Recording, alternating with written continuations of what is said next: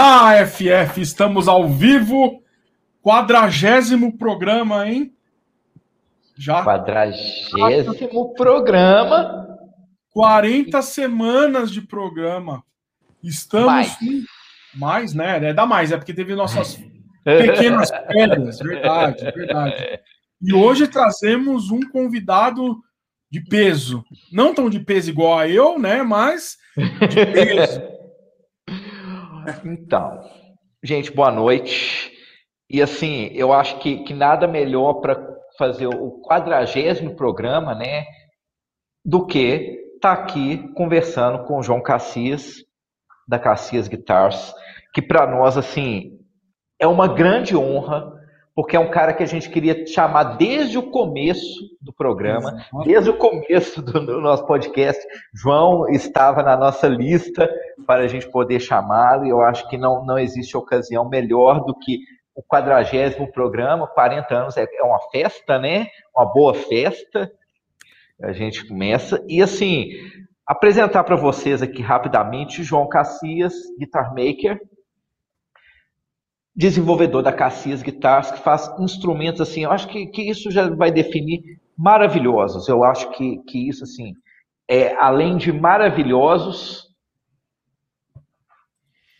impecáveis. É, é, são só qualidades, assim. Posso já colocar uma é... guitarra só para a galera já começar a babar e depois a gente volta?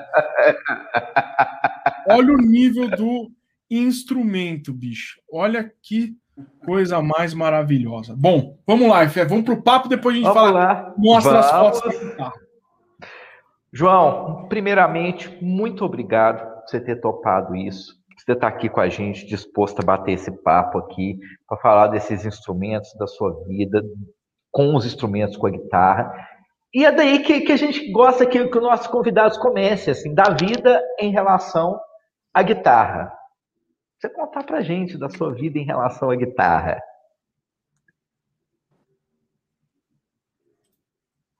Eu. Bom, primeiro quero agradecer o convite, é, um, é, é uma honra para mim estar aqui, e ainda mais no quadragésimo episódio. É, eu, eu, acompanho o canal e, e eu sempre vejo, né? É, então,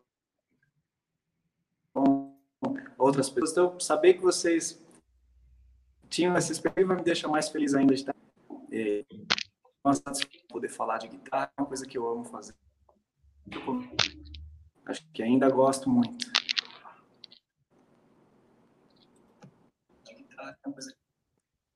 João, tá, tá travando um pouquinho. Ixi, acho que travou. E é, acho que travou, hein, FF? Travou? Acho que trava, que ele tá travado. Acho que agora ele, sa... agora ele saiu de vez. Agora voltou, vamos ver se. João?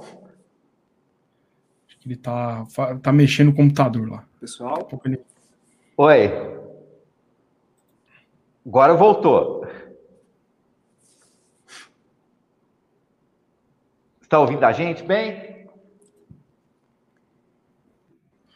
Nossa, pior que a gente tava no bastidor, tava ouvindo tudo. Opa! Está ouvindo a gente bem? Caiu. Vou... beleza. Mas... Eu tô, agora deu uma travada aí. Não, agora voltou, agora tá beleza. Beleza. Então, você estava falando aí do, da, da, sua relação aí com a guitarra e tudo, da sua história em, em, em relação à guitarra, sabe? Assim, assistindo, a gente assistindo é, aqueles vídeos produzidos, você contou uma história muito legal que eu gostaria que você contasse um pedacinho para a gente aqui. Quando você descobriu a guitarra e que você queria fazer tudo com a guitarra. Da sua curiosidade em relação a isso. Pois é, é eu, eu, eu, comecei tocando guitarra com 14 anos, né? Uhum. Vocês me ouvem bem? Sim. Certo? Tá, tá então tá bom. É, eu comecei tocando guitarra, não, não comecei como luthier. Né? E, e, na adolescência eu, eu me via fazendo tudo com o instrumento, né? Assistindo televisão, almoçando. Eu tinha uma Stratocaster, uma Tajima Stratocaster, e eu devorava né, vídeos de guitarra, licks, aquela, comprava fitas do Steve Ray Vaughan e essa, essa cultura toda guitarrística ela sempre me encantou muito. Então, até o ponto de eu querer aprimorar o instrumento e, e inevitavelmente eu cheguei em um luthier. Então foi foi foi querendo melhorar o instrumento que eu conhecia a luthieria, eu nem sabia que as pessoas mexiam com isso. Eu só sabia que as guitarras eram feitas numa fábrica, elas chegavam até as pessoas pela loja, só, morria aí. Mas existiam artesãos que faziam esses trabalhos, que, que customizavam, né? eu desconhecia. Então foi foi nessa necessidade de melhorar a minha minha, minha Stratocaster, a Tajima, que, que, que eu conheci um luthier.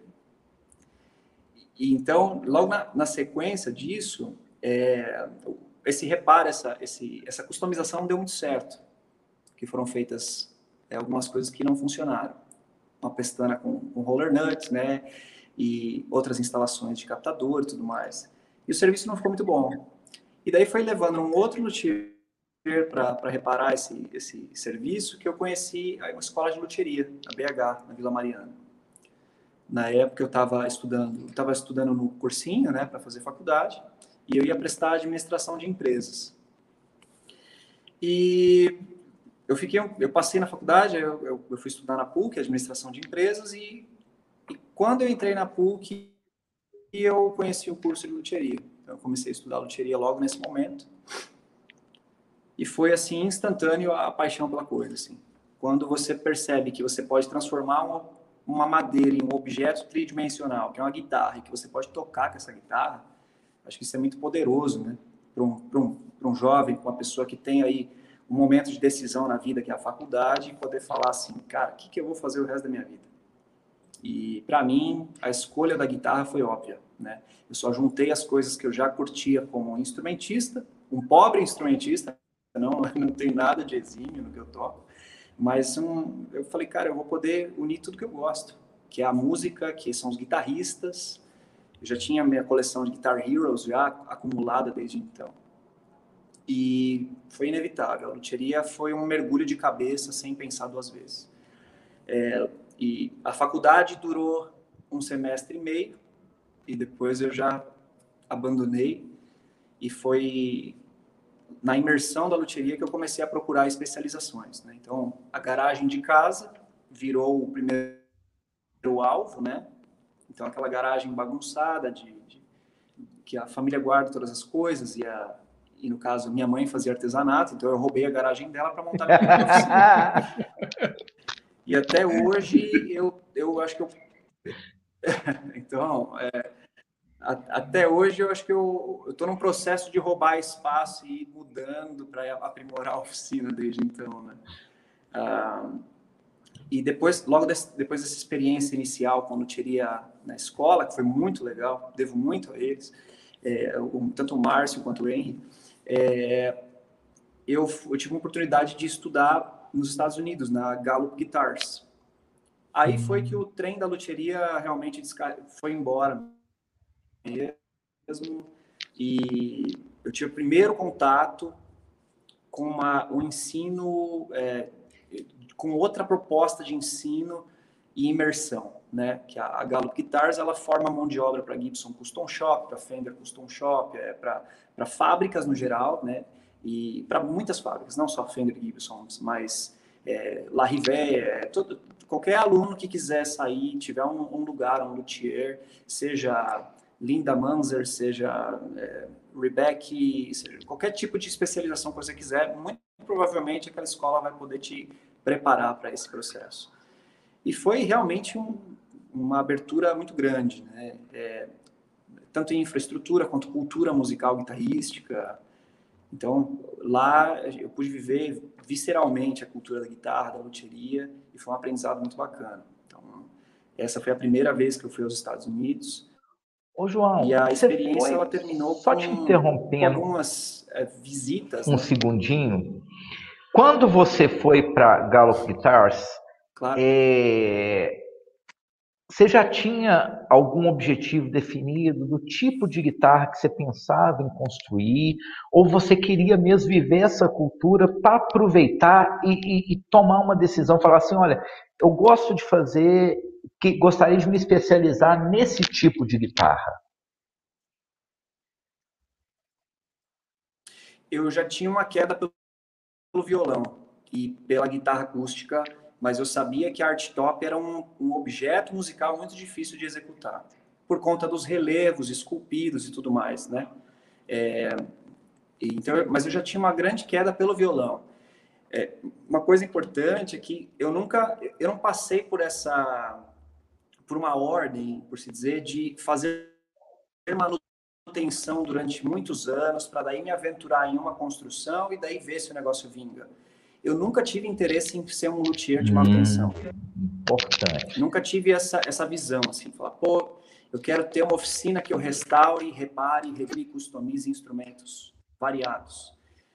Eu sabia que era um, é necessário para você ganhar horas de voo, que, que era um bem necessário, aliás, é fundamental, eu diria, é, mas eu nunca tive esse interesse, eu sempre tive essa, essa pulsação dentro de mim de, de falar assim, cara, eu, eu adoro a Gibson, eu adoro a Fender, adoro a história da guitarra, eu adoro os músicos, eu adoro Chuck Berry, Jimi Hendrix, todos os antigos, os mais recentes, mas eu quero ter uma coisa minha, eu quero fazer guitarras autorais.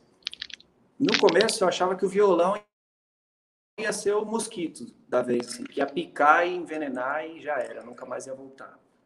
Até por toda a cultura de bluegrass, de palhetada, de, de que eu fui para uma, uma região que tinha muita gente tocando mandolins, violinos, e se reuniam em celeiros, e tinham muitas festas de música folclórica lá, né? Desse estilo, assim, meio caipira, por se dizer, né? Que era eh, uma cidade pequena e tal. Mas quando eu tive contato a primeira vez com a Art Top, construindo o Art Top lá, foi instantâneo, rolou uma, uma coisa instantânea, assim. Eh, a plânia comendo a madeira e você podendo esculpir aquele relevo, e daí você poder dar forma naquilo, e o jeito que a art top cresce quando você instala cordas a primeira vez. Então, eu não tinha um plano, mas assim que o instrumento nasceu como aluno, eu fui infectado por a ideia de fazer art top na sequência, né?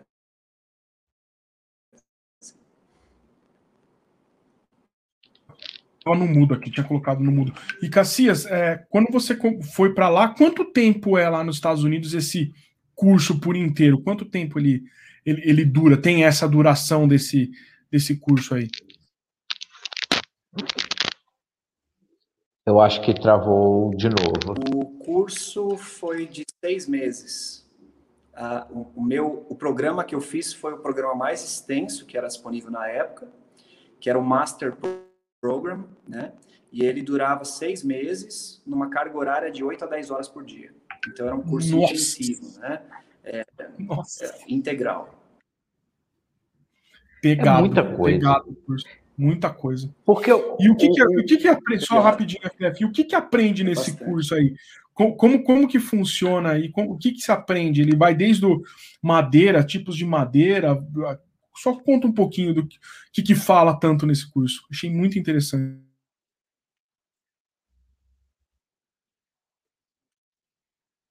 Ele é uma habilidade técnica, mas uma vez que você escolhe o Master Program, que é o mais extenso, você a proposta é que você saia de lá com quatro instrumentos. Uma guitarra estilo Stratocaster ou Tele, dois violões, sendo um violão de aço e um violão nylon, e uma art top. Art top é o, é o termo final, é, é, o, é o TCC, por se dizer, do curso, né? Então, é, é o último estágio. E lá ele cobre todo esse processo de quais são as madeiras corretas, como dobrar uma lateral, o, o que, que você, como esculpir, ferramental. Eles te ensinam a fazer o instrumento do zero, né? Então é um, é um curso bem completo e é estruturado de forma que você faça, é, mesmo se você não tiver muita habilidade, você vai conseguir concluir por conta da instrução.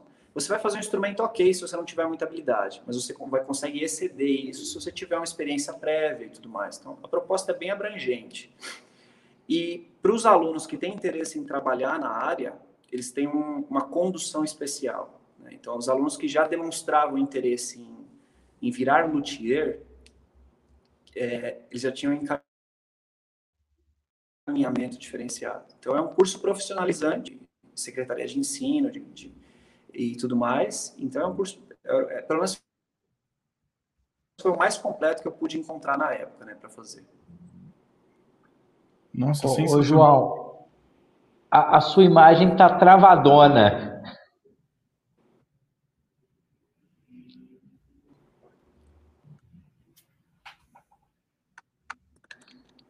Deixa eu. Eu vou tentar reconectar rapidinho. Ah, beleza. Para ver se melhora aqui. Não, tranquilaço. Só um instante. Tranquilaço. Alebas, enquanto isso, uhum. é, enquanto o Cassias tá, tá aí, é, entra aí no seu Power Studio aí, na Gallop Guitars. Vamos mostrar para o pessoal aí o que, que é a Gallop Guitars. Guitars. Gallop. Deixa eu só fazer um bagulho aqui. Beleza. Vamos ver aqui se o. Aqui o Cassias ele.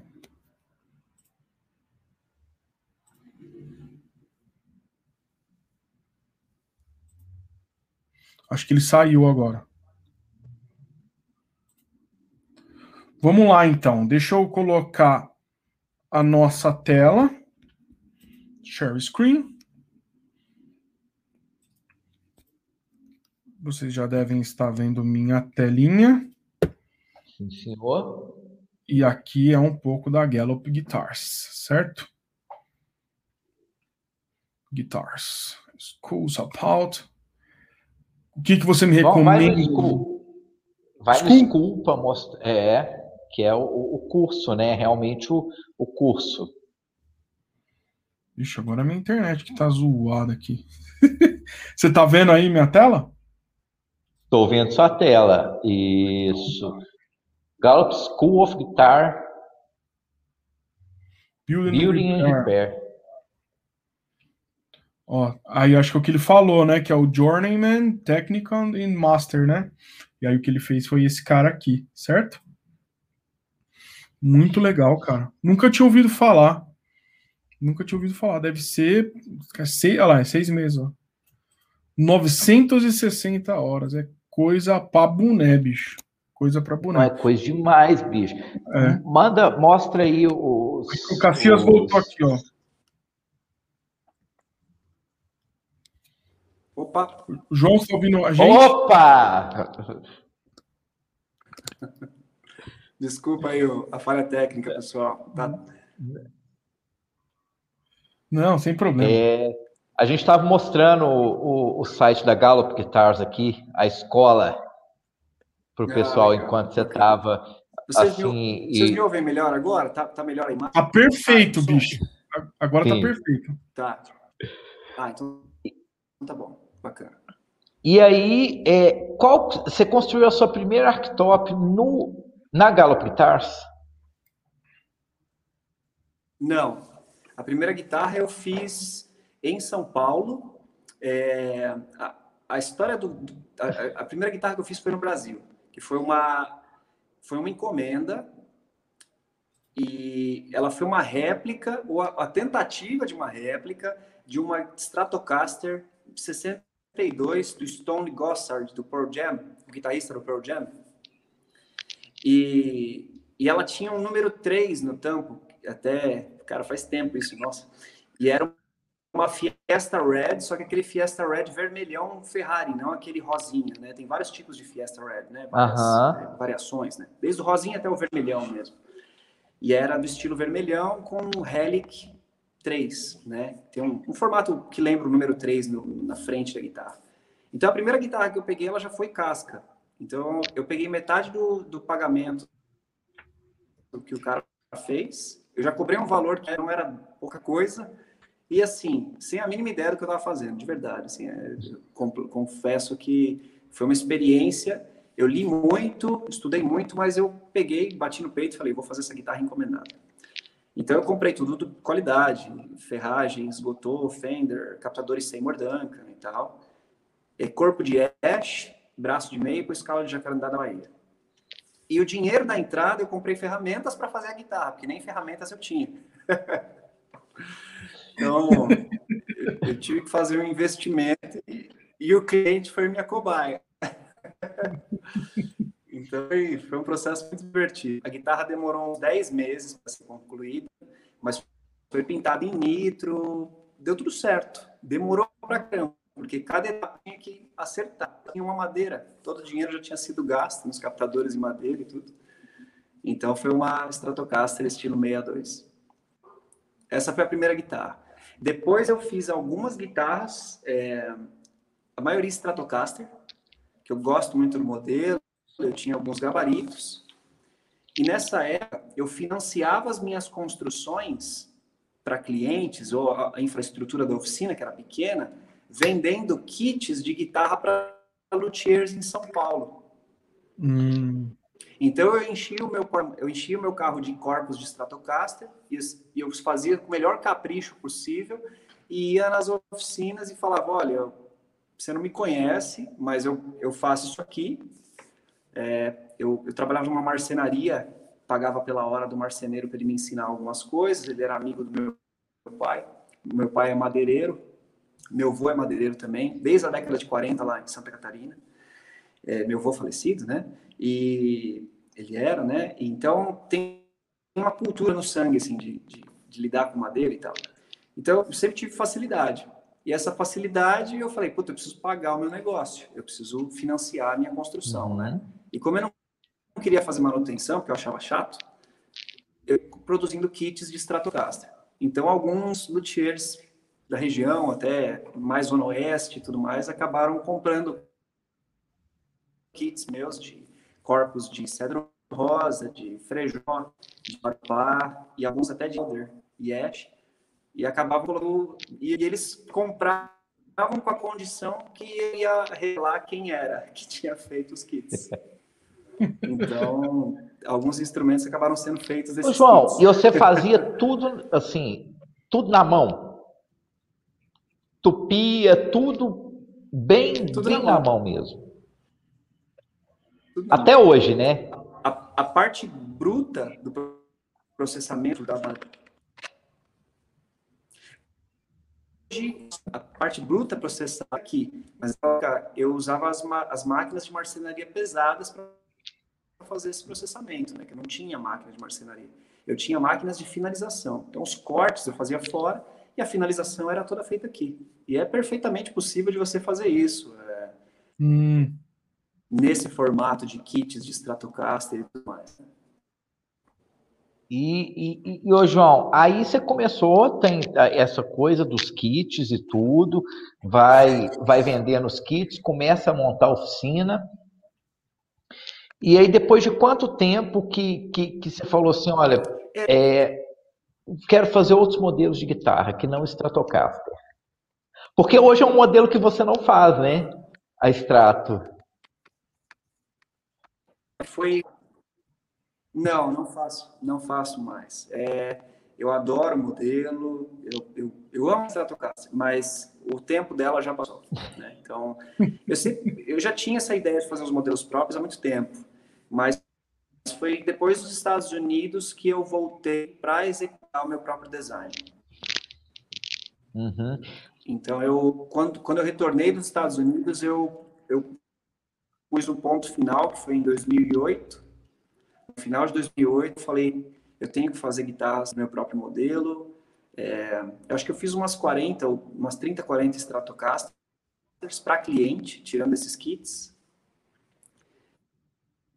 E Brasil, eu falei, não, eu estou trazendo uma boa... Eu pude importar máquinas, trazer de máquinas aqui na oficina.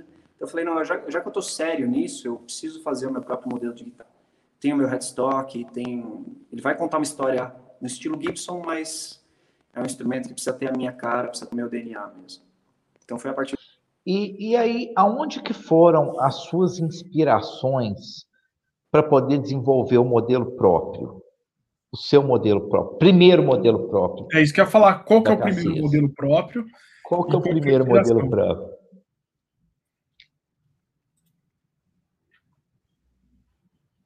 O primeiro modelo foi a Heritage, né? Foi a, uma guitarra estilo Les Paul. E, e eu sempre quis fazer uma, uma guitarra de braço colado, tampo esculpido, porque então, a ideia que eles foram trazendo na época, né?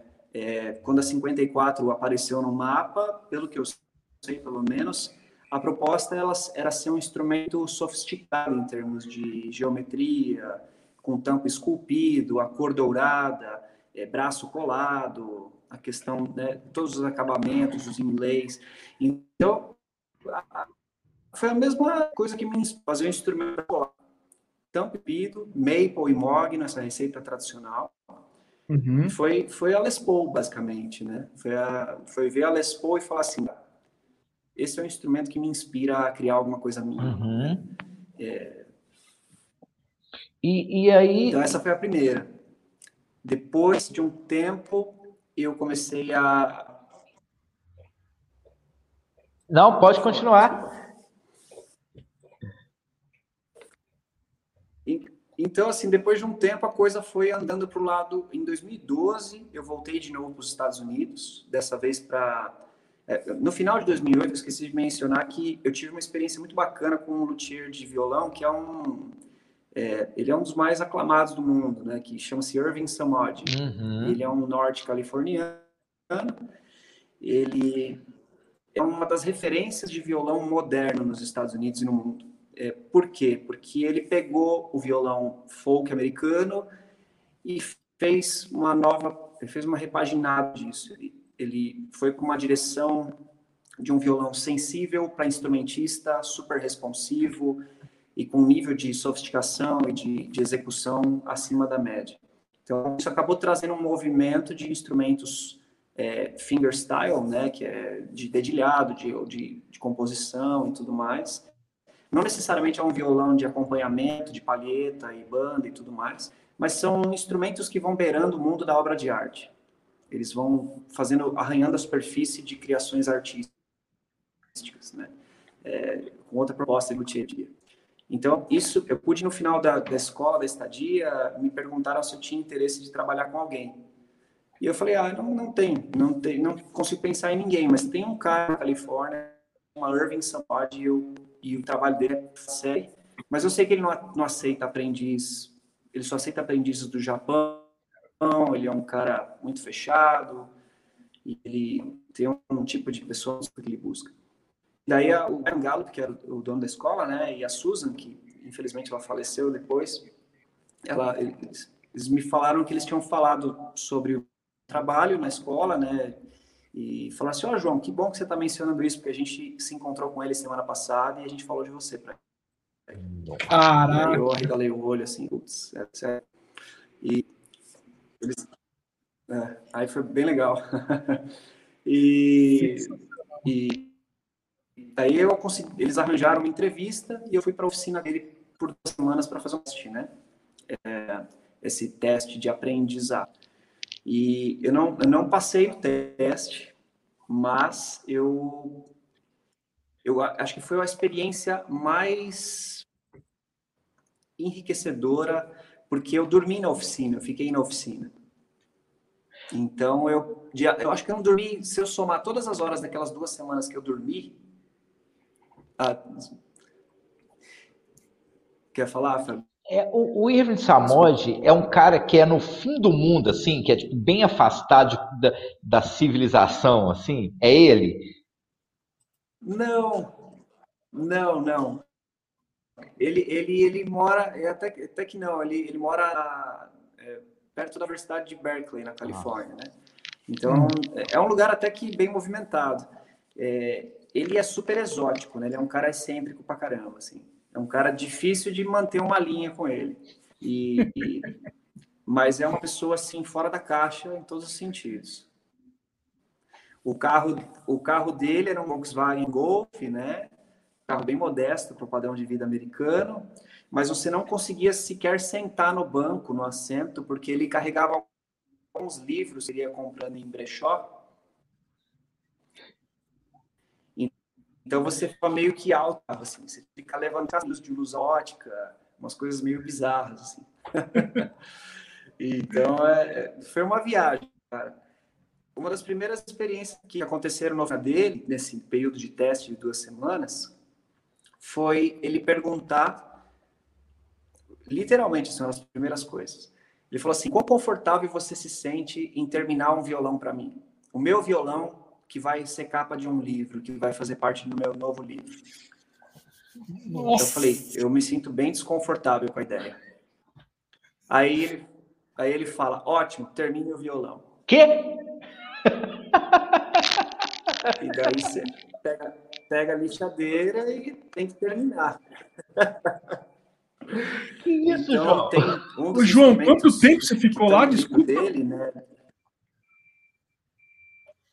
Eu fiquei duas semanas na oficina dele em 2008. Aí, tá. em outro momento, em 2012, eu voltei para lá novamente. Né? Mas é, as, as, duas semanas foram recheadas desse tipo de situação, cara, de, de constrangedor, mas muito aprendizado. E daí, é, esse violão, no caso, era, era um violão especial que, que ele era de um dono de uma rede de coffee shops, né, de cafeterias. Não era Starbucks, mas era uma, cafe, uma rede de cafeterias muito grandes nos Estados Unidos. E o violão tinha motivos especiais, grãos de café que espirram do saco, assim, que saem, que pulam para fora do, do, saco de grãos e tal. Então era um violão bem cheio de, de, de inlay, era bem complicado. E é porque eu não queria lixar aquele instrumento, lógico que eu não queria finalizar ele, era um puta de um risco, um instrumento de 35 mil dólares para mais. Nossa e daí ele me deu o violão e falou: se vira e termina isso daí, porque tem que ir pro verniz. Então, esse tipo de situação aconteceu o tempo inteiro. E, cara, eu, eu nunca me acanhei desse tipo de coisa, né? É, eu sou um cara discreto, mas foi? Porque nesse período eu, eu me hospedei na oficina, né? Uma coisa muito modesta, aliás, era um colchão lá na sala de polimento, que para mim estava ótimo. Só que eu pude, de madrugada, ao invés de dormir, eu ia analisar o que ele fazia, eu ia medir a espessura dos tampos, eu ia ler sobre os, os artigos que ele escrevia, é, eu ia pegar nas, nas placas de jacarandá, nas travessas e analisar. Então foi um período que, que eu acho que eu avancei, sei lá, cara, uns cinco anos em termos de conceito em acústico, voltado para essa finalidade, só por estar lá imerso nessa realidade da oficina dele. Então eu vi muitas coisas legais, muitas coisas legais. Então, é, que, que até hoje elas ressonam, sabe? Conceitos que até hoje eu fico pensando assim, falo, ah, agora eu estou entendendo por que, eu faço jeito. Então, foi, foi uma experiência muito rica. E, e assim, para ser um latino-americano que foi indicado para trabalhar com ele, né? Eu, eu acho que é uma situação muito bacana. Eu pude fazer um cubo de madeira, que é o que o teste que todos os aprendizes têm que fazer. É um cubo perfeito de madeira, apenas usando ferramentas manuais. E, e outros testes e outras coisas. E o convívio com ele foi muito rico. E a gente, é, felizmente, assim, tem até um contato bacana. E, mas ele realmente mudou o jogo, sabe? Estar com ele lá é tipo você ter a oportunidade de ver com Michelangelo, vamos dizer assim, sabe? Você fala, pô, tem um rolê com Michelangelo, né? Sensacional. E, e, aí você voltou, né? Depois dessas duas semanas com ele, tudo já certamente com uma outra concepção de construção de instrumentos, né? Como é que, como é que foi o desenvolvimento a partir daí, assim, a, partir dessa imersão dessa experiência lá com, com ele, tudo, o impacto disso na construção dos seus instrumentos?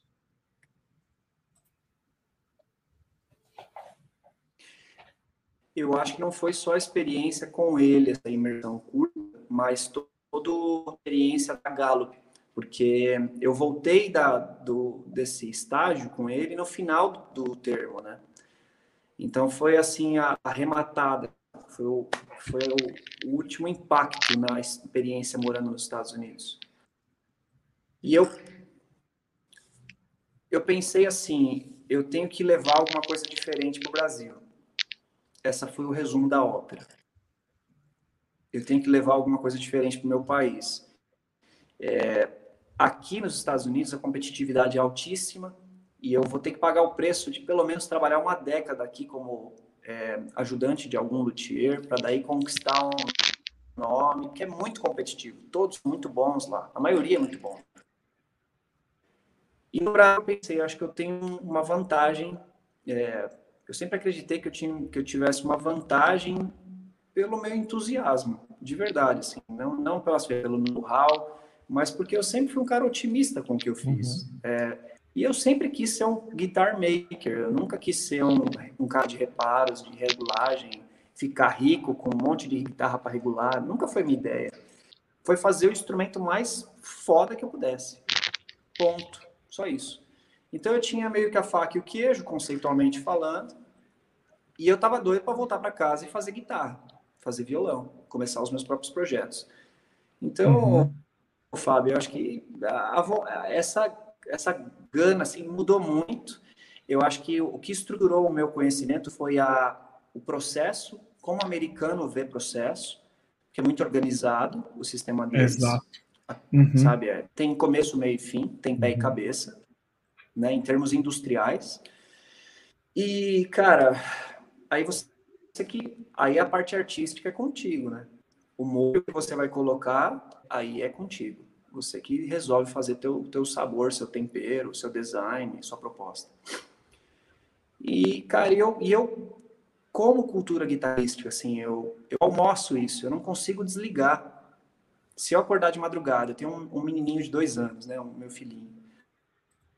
E se a gente tiver um de acordar para dar mamar, para, enfim, para cuidar dele, eu cuido das minhas obrigações e antes de dormir de novo, eu penso, putz, como é que eu vou consertar aquele ângulo de braço, sabe? Como é que eu, de som consigo tirar de um maple? Então, é, é, eu nunca consigo desligar. Fazem 18 anos e o meu desligar, o botão office perdeu, assim, não tem como voltar atrás. É, e eu ainda perco a respiração quando estou montando cordas de um violão, de uma guitarra acústica ou de uma guitarra elétrica, né? É, todos os instrumentos, quando nascem, a sensação é a mesma. Eu ainda tenho o mesmo frescor de ver um instrumento nascer na bancada que eu tive quando foi a primeira vez. E eu acho que isso é, é mágico, né? Isso é, é um sentimento que, que, pô, eu não consigo pensar em outra coisa. É foda. Sensacional. Então, basicamente é isso, Fábio. Não, não, é, é, um nerd, um bobo apaixonado que ainda curte muito, né? Então, é uma, é uma doença sem cura, eu acho. Pois é, ô João, e, e assim, é, foi daí que você começou a fazer as, as arctops, depois que falou assim, preciso desenvolver alguma coisa que seja Foi. minha e, é. e tudo, ou, ou você voltou fazendo violão, como é que foi?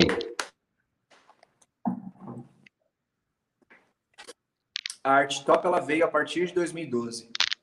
Foi quando você sai de uma escola, você sai aplicando beabá da escola. Você não sabe fazer nada fora do script que foi lhe ensinado. Uhum. É, pelo menos para mim. Né?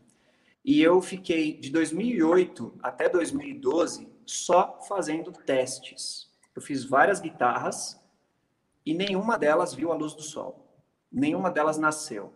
Eu fazia, colocava cordas, achava ruim, serrava e jogava fora. Fazia, colocava cordas, fazia todo o processo, menos o verniz e jogava fora. Caramba. Quantas guitarras você fez nesse então, processo? Eu mantinha algumas. Hã? Quantas guitarras você fez nesse processo de fazer, cortar, jogar fora? Esse processo de projeto. Cara, entre. Eu acho que foi mais de uns 15, 20 instrumentos por aí. Art tops. Art tops. Porque eu não queria que o meu cliente fosse o meu desenvolvimento e pesquisa. Eu sou desenvolvimento e pesquisa. Nenhum cliente ia pagar pelas minhas, pela minha falta de horas de voo. Então, eu fiz vários testes e quem financiava os meus testes eram as heritages já encomendadas, as guitarras que eu já tinha encomenda, porque eu tive encomenda, eu tive oportunidade de ir viajar com pessoas me esperando para continuar projetos que estavam na cabeça delas. Então, desde essa guitarra Stratocaster Helic vermelha, eu, um, uma encomenda foi emendando na outra. Eu nunca fiquei sem encomenda, né? É um privilégio. Não, é, realmente, eu, eu, posso me considerar um sortudo por causa disso. E daí eu, eu usava a renda, essas encomendas já fixas de Guitar Heritage, que era uma coisa que já estava consolidada, pelo menos eu estava satisfeito com elas, para experimentar nas art tops. Uhum. E, e daí eu falei, cara, eu preciso fazer essa art top, mas eu preciso confiar no que eu vou entregar. Eu não posso simplesmente falar que tá bom só porque eu tenho um diplominha lá na parede e tá tudo certo, as pessoas vão pagar. Não, pô, peraí, né? É, eu tenho que honrar o meu compromisso em fazer uma coisa vitalícia, né?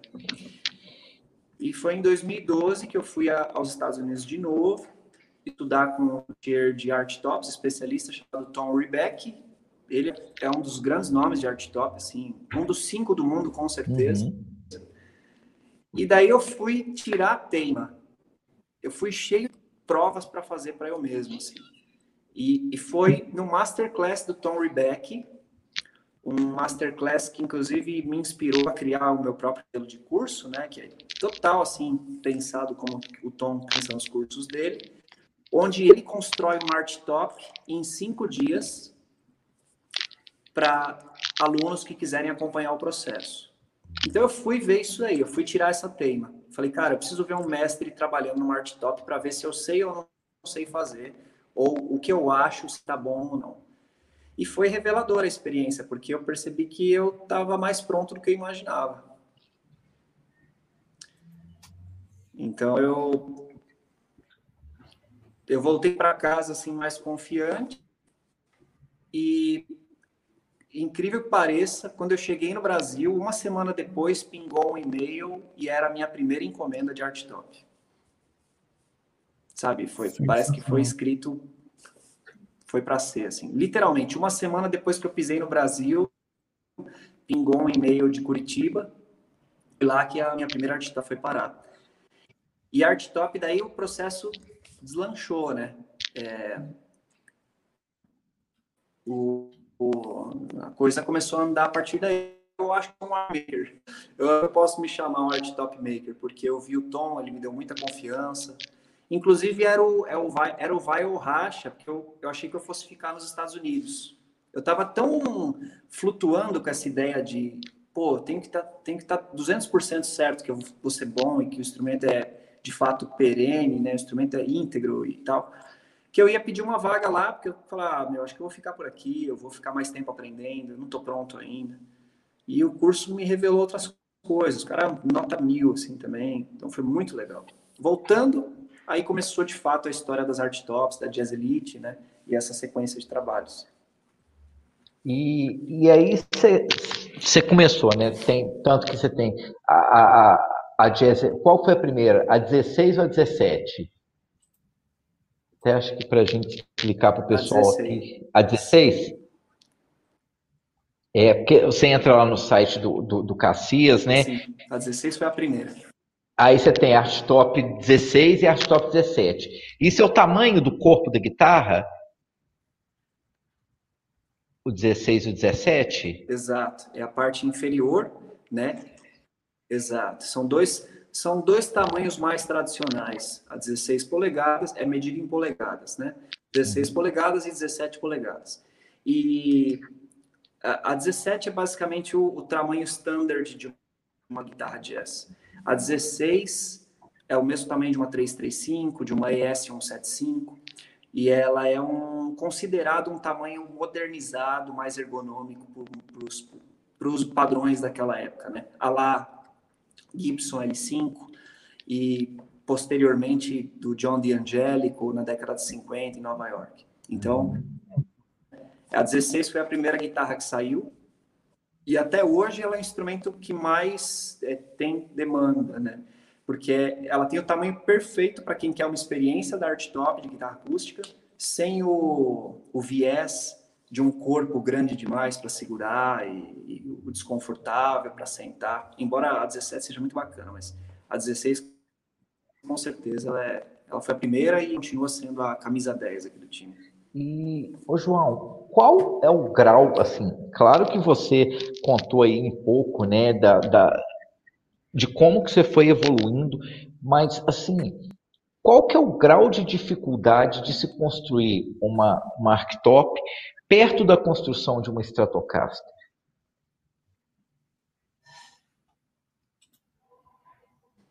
É um, é um, é um intervalo bem grande, Fábio. É, você, quando você fala da Stratocaster, você fala de um instrumento que não é fácil de fazer, mas a complexidade geométrica, é, o fato de você não ter sequer um baraço colado, a guitarra não é esculpida por dentro e por fora, ela não é acústica, né? É, são coisas bem diferentes, né? Eu, eu acho que fazer um extrato, uma boa extrato não é fácil. Fazer uma boa tele não é fácil, respeitando algumas medidas, alguns segredinhos que esses instrumentos carregam. Mas a arte top você tá é um trabalho de escultura. Tanto que eu estava até falando para os alunos hoje aqui, né? Hoje calhou da gente colar o braço no corpo, né? E mas antes disso, a gente faz o processo de voicing, que é onde você esculpe a caixa acústica fechada e o instrumento você vai batendo nele, na caixa acústica ainda solta, sem o braço, e o som vai aumentando. Ele vai aumentando porque você vai removendo madeira seletivamente das bordas, você vai afinando o instrumento. Tanto que esse processo é chamado de voicing. Você dá voz ao instrumento nesse processo. E o violão, vocês já devem ter visto, é, tem aquelas travessas internas, uhum. que é o leque harmônico, uhum. certo? São barrinhas dentro do tampo e tal. A art top só tem duas travessas. E tem que soltar o da art top. Ela é toda dura, ela é presa, ela é rígida e você vai esculpindo a art top para soltar o som. Até o ponto que se você soltar, se você esculpir demais, ela fica só grave e sem graça. Ela não vai ter separação de notas, riqueza harmônica, potência nos agudos. Ela fica uma guitarra grave, sem graça. Então você Entendi. solta, você literalmente você pega uma peça bruta e vai esculpindo e tirando o excesso. Você, você pega um blank, um quadrado, e fala assim, cara, eu preciso tirar tudo que não está servindo para ficar só o que precisa para soar. Então isso é muito louco, né? Nossa. É, recentemente, acho que a gente está chegando no número 70, né? É, não sei, eu, eu ainda acho isso intrigante. Né? Eu comecei a entender a criatura art top recentemente, porque você vai esculpindo, você vai tentando uma coisa diferente e tal. E ela é uma guitarra de nicho, ela é uma guitarra de. Ela não é para qualquer coisa, ela não é versátil, não dá para uma flor art top, não vai rolar, não vai ficar bom. É, então, ela é uma guitarra de especialidade, é uma guitarra que serve para aquilo. Né? É, só que ela é mágica para fazer isso que ela se propõe. Quando você acerta os elementos, quando você. E quando eu tenho o, o, o cuidado de ouvir né, os clientes e a queixa deles, a necessidade deles, aí as coisas se alinham e o instrumento é, é muito legal. Então, eu, eu, acho que a minha resposta foi um pouco longa, né, Fábio? Mas entre uma Não, mas deu para entender. Top, Não, na hora que você é, fa... são instrumentos fundamentalmente diferentes. Não, na hora que você falou que é uma que você pega o bloco e você vai tirando o que sobra, entre aspas, né, para chegar naquilo que realmente é o, o, o, o a sonoridade do, do, do, do Marktop, é, já deu para perceber que é um processo que, assim, é, é um processo bem é artesanal, artesanal no sentido assim, você tem que ser um escultor mesmo. Você está ali tirando, tirando, você não pode tirar de mais, você não pode tirar de menos, porque senão você, você assim, é, a coisa não vai funcionar do jeito que ela deve teoricamente funcionar, né? Então, assim, é, é, é arte. Vai ser um instrumento, vai ser um objeto musical. É, então, fora a concepção artística do trabalho, que é outra história, ela vai ser um objeto musical, mas não necessariamente vai ser um bom instrumento musical, né? É, então, essa história, né? É, é onde parar, saber quanto tirar. E, então, é bem isso. É, é intrigante, assim, é uma coisa... Por isso que por isso que você dificilmente você vai encontrar um luthier que acha que zerou o jogo da luthieria. Eu acho que música serve serve para o mesmo, né, base de comparação e tal. Você nunca vê um músico falando que ah, já, já entendi esse lance de teoria musical, já entendi esse lance das escalas, tô sacando já, eu sei. Não, não tem isso, né? É verdade. No caso das art tops, eu acho que os violões também têm isso, sabe? É, é eu acho que serve para qualquer ofício, qualquer arte, qualquer artesania, qualquer coisa que você quer seguir com aquela boa dose de obsessão, né, de, de, de impulso criativo e tal. Mas o jogo da Art Top na luteria, ele é um jogo que eu estou começando a entender. Porque eu consigo ligar as coisas que quer, ou que eu, que eu materializo na minha cabeça e falo, pô, eu acho que vou fazer um instrumento nessa direção. Então começa a dar certo com uma uhum. frequência maior hoje em dia. Não que os instrumentos de antes sejam ruins, mas esses de hoje são muito melhores, são muito mais. Eles contam uma história diferente. Legal. Legal onda de contar uma história diferente. O, Alebas, o Cassias, tem uma pergunta aqui, o, o Alebas, da, do, do, do Leonardo, lá Leonardo? do das, uhum. é, essa última aí, que ele está perguntando se a Art Top tem algo de violino, de instrumento de arco.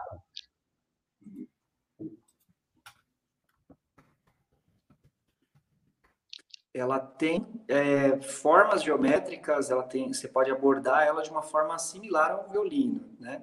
É, ela é como se fosse uma uma prima, uma, uma ela tem um grau de parentesco com o violino do ponto de vista estrutural, é, alguns conceitos de barra harmônica, mas ela no ponto de vista de funcionar com arco, não, né? É palhetada quando o instrumento violino, cello, viola, são ativados com arco, né? Se para tocar você precisa de arco. Mas eu diria que sim, elas são mais próximas do que o contrário, eu diria, né? O, o eu, eu, tenho um pouco de cuidado de falar de, em relação a violino, instrumentos eruditos, porque é, são, são públicos que eles são bastante conservadores, né? Então, é muito fácil você acabar caindo num território delicado de falar dessa, desses instrumentos, mas eu imagino, eu vejo semelhança, sim. Eu acho que elas são as aberturas, o pato do fundo, as madeiras são muito parecidas. A composição de madeiras do violino é basicamente a mesma da guitarra acústica, art top tradicional. Então você tem um tampo de spruce, de, de abeto, fundo laterais e braço de maple, que é a mesma composição de um violino, e, um, e uma escala de ébano, que é a mesma escala que um violino usaria. Então, o chassi dos instrumentos é basicamente o mesmo. Com exceção dos trastes e outros detalhes, o chassi claro, de, um, de, um, instrumento erudito é muito parecido com o Dart Top. Então, eles familiares, sim. E aí, eu queria aproveitar, já que é, você está contando um pouco é, dessa história da Art Top, que eu recebi aqui uma mensagem, eu vou achar ela aqui, que alguém, eu não vou falar quem, porque você vai saber quem é, mandando um abraço para você e perguntando se você já começou a fazer a Heritage SH, que é a semi-hollow, Green Sparkle com Floyd e 3 AMG 89. Mas assim... esse cara acho que ele se enganou, hein? e aí é, foi, foi o Felipe que perguntou é, se você já, já foi o Felipe que mandou essa mensagem para mim aqui. Mas assim até para a gente conversar, é, eu achei muito legal ele ter perguntado isso. É, de quando você está falando que você tem essa coisa da conversa com o cliente para entender o que, que ele o que, que ele está querendo dentro do, do, do, que você faz.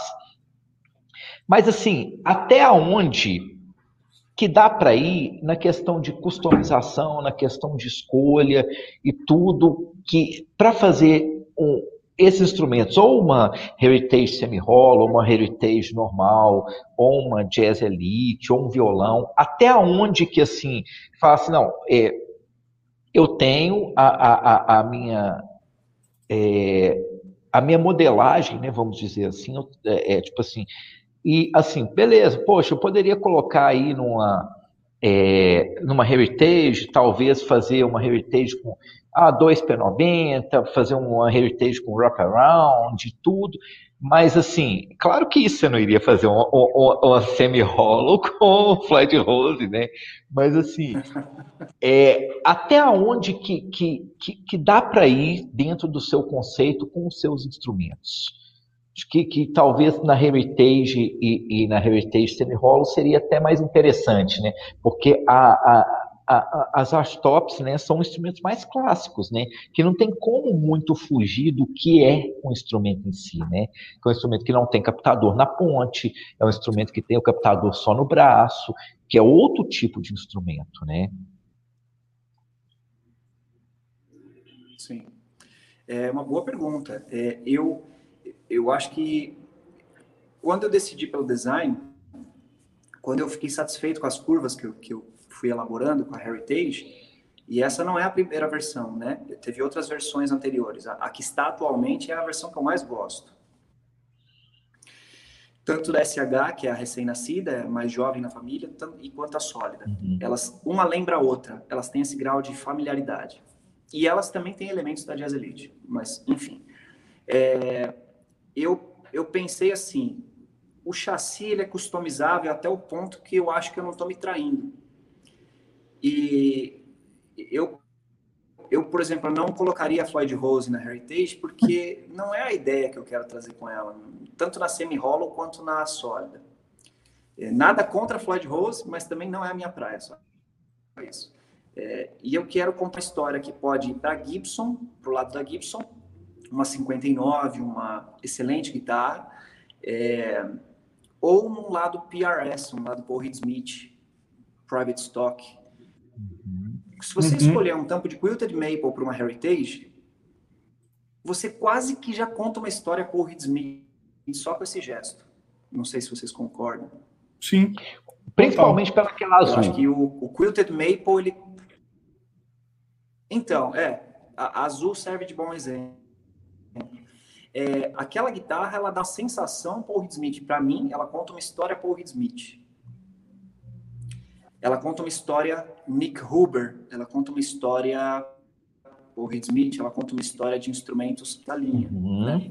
onde tem uhum. essa, essa coisa da madeira em, em evidência, é, que pode sair um pouquinho da, da esfera de guitarras estilo fábrica americana tradicional. Só que você também pode modular a Heritage. Se eu colocar dois captadores P90 e uma cor metálica, ou pintá-la de preto, eu vou estar tá contando uma história de 54, não tô? Se eu, se eu colocar dois P90 e pintá-la de preto com filete múltiplo, eu estou sugerindo uma história Gibson, né? Bem especificamente, se eu colocar P90 com staples, né, é aqueles captadores retinhos, ao invés dos ímãs em, em círculo, né, de barra circular, eu estou contando uma história bem específica de Gibson. Então, são muitas, e agora eu tenho projetos novos, né, é, com a Heritage, que o corpo vai ser de corina e o braço vai ser de corina. Uhum. Então, eu começo a sorrir quando eu penso nesse instrumento, né, nesses projetos. Porque a gente, quem conhece alguns instrumentos da Gibson, sabe que você vai falar uma história específica também, que pode até para o lado das Explorers, que pode para o lado de um uhum. Johann Gustafsson, que pode para o lado de outras pessoas. Né? Ron Thorne, que hoje é Fender Custom Shop. Né? E você me lembrou de outra coisa contando sobre essas guitarras de Corina. Até das próprias Hammers, as Hammers Corina. É... Hammer. De, da, da, se eu não me engano, você me corrija porque você vai saber. Do, tem um, eu acho que tem uma guitarra do, do, da, do Bill Collins que é de Corina. Uma guitarra sólida do Bill Collins que é de Corina. Também, também. Então você conta aí. Você vai encontrar algumas. Você a própria a própria a própria Hammer, né, do criador do Joel Danzig, né? O cara é fanático por Corina. Ele tem um custom shop no, no subsolo da casa dele que bota no chinelo muita marcenaria grande. E esse cara curte muito Corina. E a Corina, ela tem um comportamento meio mogno, mas ela também ela pode te abrir várias portas em termos de cor. Então, cara, eu acabei divagando um pouquinho na minha resposta, né? Quão customizável elas são. Eu, eu ainda não fiz nenhum pedaço, nenhuma parte do que eu quero explorar com as Heritages. A Jazz Elite, você muito bem falou, Fábio, ela está no lugar dela. Ela, eu não quero dois captadores nela. É, eu acho que não tem fundamento porque eu estou buscando agora, que é um contar uma história a lá Benedetto com as Jazz Elite. Eu não quero customizar nesse nível, eu não quero mexer muito nessa plataforma. Agora, as Heritages, eu ainda nem comecei a explorar o que eu queria, né? Então, eu, eu, eu recebo as... Eu acho que eu tenho que ter um ouvido para os instrumentos tão bom quanto eu tenho que ter um ouvido para os meus clientes. Eu tenho que dizer não mais do que eu digo sim. Uhum porque eu não quero contar uma, uma história que foi contada, eu, eu quero deixar claro qual foi a minha linha de pensamento, onde que eu me inspirei. Se eu estou contando uma história que já que faz sentido, que nem as Hammers do Joel Danzig ou da, enfim, se eu estou contando histórias do Ron Thorne, que é esse é, Fender Master Builder, né, do Custom Shop, que é um dos mais recentes, é o diretor do, do Custom Shop da Fender hoje. E esse cara, ele me deixa. O Collins, que infelizmente faleceu, o Bill Collins, então, para mim, essas referências elas falam muito alto. E eu, eu quero fazer a minha visão disso, né? De um custom shop americano, de boutique, feito na, na, na minha linguagem, né?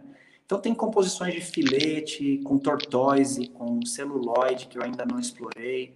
Tem composições de cor, tanto as sólidas metálicas quanto bursts novos, que eu ainda nem cheguei lá na minha lista de espera, né? Mas vai chegar, está chegando. Então, cara, tem um monte de projeto que com P90, com P90 e humbucker, é, sabe? Eu gosto muito de um luthier alemão que chama Nick Huber também. Gosto muito Conheço. do trabalho dele. Então tem guitarras com braço em Brazilian Rosewood, tem, tem guitarras com braço de jacarandá maciço que eu quero fazer também. É, que tem peças especiais que estão aguardando essa hora. Então tem, tem muitos instrumentos nesse sentido. Eu acho que você não vai ver nenhuma extravagância. Uhum. Eu não gosto de pensar em customização na, no nível de extravagância em formato, outras coisas. Eu prefiro esses detalhes mais discretos, que contam uma história de algo que a gente já viu e que foi inusitado na medida certa, sabe? Olha, você contando isso, eu já imaginei uma heritage de Corina com um dog ear só.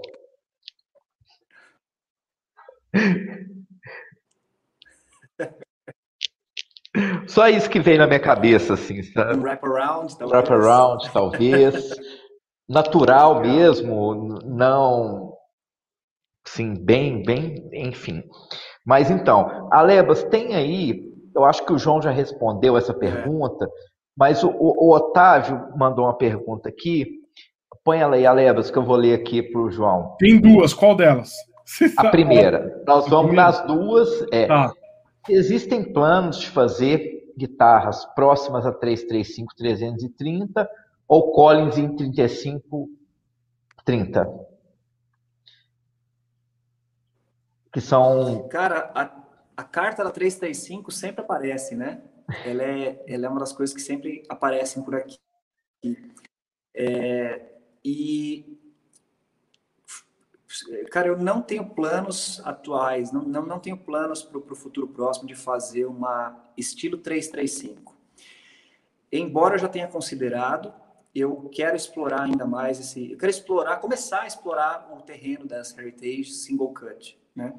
É, pode ser que eu, que eu faça no futuro, breve? Pode ser, mas prova, desculpa, provavelmente vai para a direção da i35 Deluxe. Vai mais contar uma história Collins do que uma história Gibson, entende?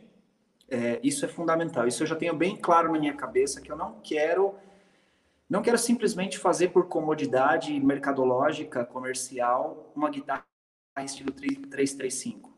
Eu até acho que sairia bem, sairia, teria uma demanda e tal, mas eu não quero entrar nessa zona de conforto de, de, de fazer um instrumento só para ser a mesma versão. Ou, é, eu tento evitar essa, esse local, essa lacuna, onde a pessoa me procura para economizar, ao invés de comprar a Gibson, por exemplo. É, eu sei que é uma realidade financeira, eu sei que você tem preço, né? Isso, mas eu procuro evitar situações onde a pessoa só veja o benefício do valor comparativo e não da experiência de produzir uma coisa custom shop, a dois. Você, eu não sei, vocês já fizeram guitarra com luthier ou projetos especiais, pedais, amps? Tem um sabor especial de você participar do processo, né? E a história da Gibson já está muito bem contada. Tem artistas, cara, eu piro no hit Sambora com 335 tocando com Stone Master, com aquela pilha de Fender, com Marshalls.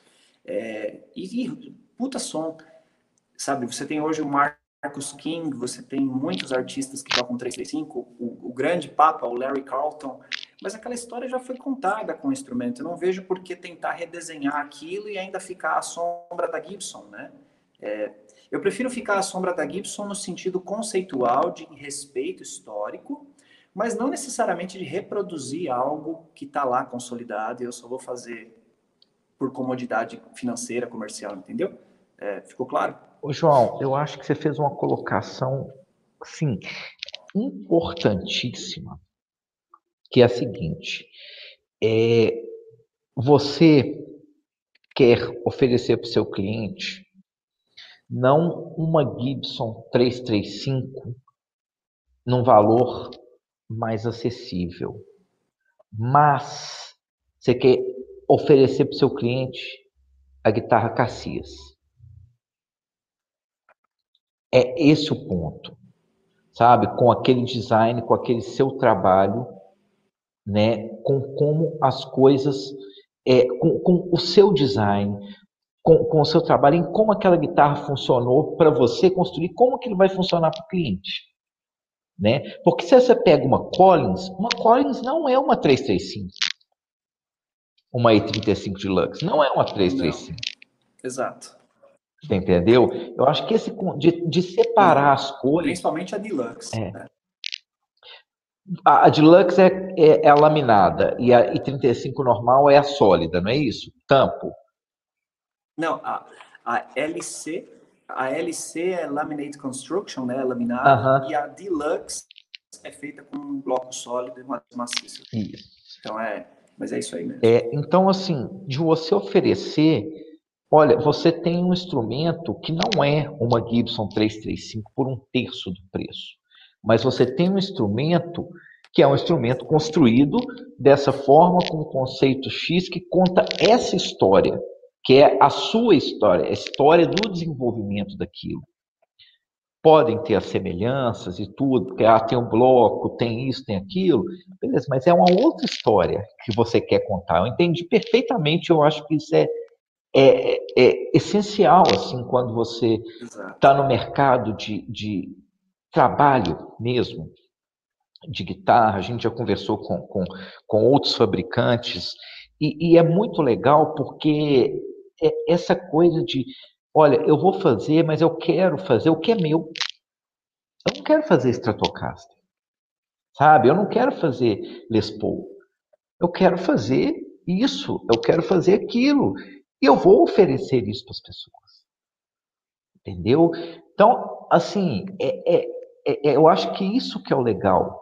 Sabe, você pegar uma Heritage, eu, eu já tive a oportunidade de, de tocar numa Heritage, é uma homenagem, né? Igual você falou do, com a gente, é uma homenagem, mas não é uma Gibson. Entendeu? É uma coisa que eu quero até, até perguntar para você, que foi uma pergunta que a gente é, recebeu no Instagram, que eu separei essa pergunta porque ela é, assim, acho que primordial aqui para a gente falar das Heritage, que é a questão do ângulo do headstock que a Heritage tem, que é diferente do ângulo da headstock da Gibson, né? E essa foi, Sim. ao meu ver, Exato. uma melhoria feita em relação às Gibsons. E aí eu queria que você explicasse um pouco. Sim, você pode. É, assim, por que, que você pensou em mudar o ângulo é, para poder fazer? O que, o que, que isso influencia no, no, no som, no, no, na construção final da guitarra, essa mudança de ângulo da Gibson. Porque a PRS já mudou, né? A PRS já pega e já muda o ângulo, né? Sim. É, o, o que, o, o que eu pensei foi primeiro sair da zona vermelha e perigosa de riscos de quebrar o headstock por qualquer batida.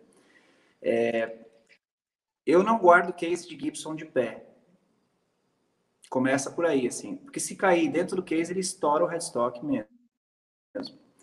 Então, você tem toda essa problemática do headstock, que é frágil, que é um design é, tão antigo quanto a guitarra, mas é, eu nem sou um cara voltado para reparos, mas eu já consertei mais 50 headstocks. Eu parei de contar quando chegou em 50 headstocks de Gibsons variadas. Studios, Standards, Deluxe, Classic, reedições e tudo mais. Violões também.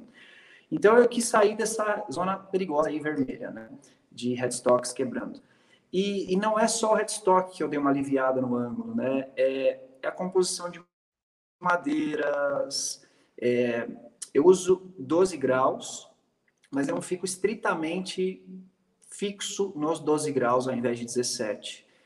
Eu estou experimentando ângulos de headstock um pouquinho mais agudos, mas com correções de infraestrutura, né, da, infraestrutura da madeira, do, do posicionamento do tensor, para compensar essa suposta fragilidade que você vai adicionar. É, a Gibson usa uma lâmina fina de fibra de papel no headstock. Eu, eu prefiro usar uma madeira sólida de 2 milímetros de jacarandá ou ébano. Só isso só pelo fato de você substituir um, um, componente ou outro, tirar aquela fibra de papel que é tingida, né, ou, ou, ou aquela lâmina de Holly, né, tradicionalmente usada nas vintage legítima, você já muda todo o cenário da rigidez, da estrutura do headstock. Então, tem a ver com a espessura na primeira casa, quão invasivo é o canal do tensor, o acesso da bala no tensor, que das Gibson são são acessos maiores no headstock, né? A cavidade ocupa uma, uma ocupa. ela é maior no Realmente. headstock. Então tudo isso conta, Fábio. Não é só o ângulo, sabe? Não é só o ângulo que, que põe um papel sozinho nessa história. É tudo, né? Então é, eu sou uma pessoa de mudanças sutis. Eu, eu, eu não quero nenhuma guitarra minha é extravagante. Não é pela extravagância que você vai talvez se interessar em saber mais, em ver mais imagens dos meus instrumentos. Eles contam uma história tradicional. Tem um pé no tradicional, tem um pé no clássico, tem um pé no que funciona. Então, é, a, a Heritage já tem algumas correçõezinhas, ela tem alguns caminhos, alguns atalhos que eu quis pegar em territórios mais seguros. E o ângulo é um desses. Então, eu uso de 12 a 14 graus. E um grau faz muita diferença para a estrutura da madeira. Muita diferença. E faz diferença no timbre também. A partir do momento que você, você deixou o, o ângulo muito raso, você está mudando o registro da Gibson, para bom ou para ruim, mas você está. Então, tem coisas que você vai querer preservar e tem coisas que você vai querer evitar. Então, resposta longa, curta, o ângulo das, das Heritages é mais raso, sim, e ele vai de 12 a 14 graus, conforme a questão sonora que eu estou buscando. Se eu quero um snap maior na nota, se eu quero uma compressão natural, se eu quero adocicar um pouquinho aquele estalo do agudo, todo, tudo isso influencia nessa procura pelo, pelo, pelo som. Né? O mais, é, agora uma pergunta minha, se, ele, se, ele, se o ângulo é mais agudo, é, por exemplo, o ângulo de 14, o que, que ele vai influenciar na resposta sonora? Aí, igual você falou, que tipo, assim, se você quer um som mais é, um pouco mais adocicado e tudo, o ângulo mais agudo, ele, ele vai ter qual influência? Assim? Ele vai ter uma influência de ter mais ataque, ele vai ter uma influência de ter o, o que? Assim? Isso são respostas subjetivas, né? É, sim. Desses testes, né? Uhum. Sabendo que sabendo que tudo é um conjunto, né? Tudo tem que funcionar no conjunto. É, mas o que eu acho é que ângulos mais rasos dão uma nota um pouco mais rápida, separa notas melhor e você não tem aquela compressão natural, como se fosse um uma coisa que um adocicado junto com a nota, assim aqui. A guitarra se você fosse tocar linhas melódicas rápidas com drive, você não teria problema com essa natureza.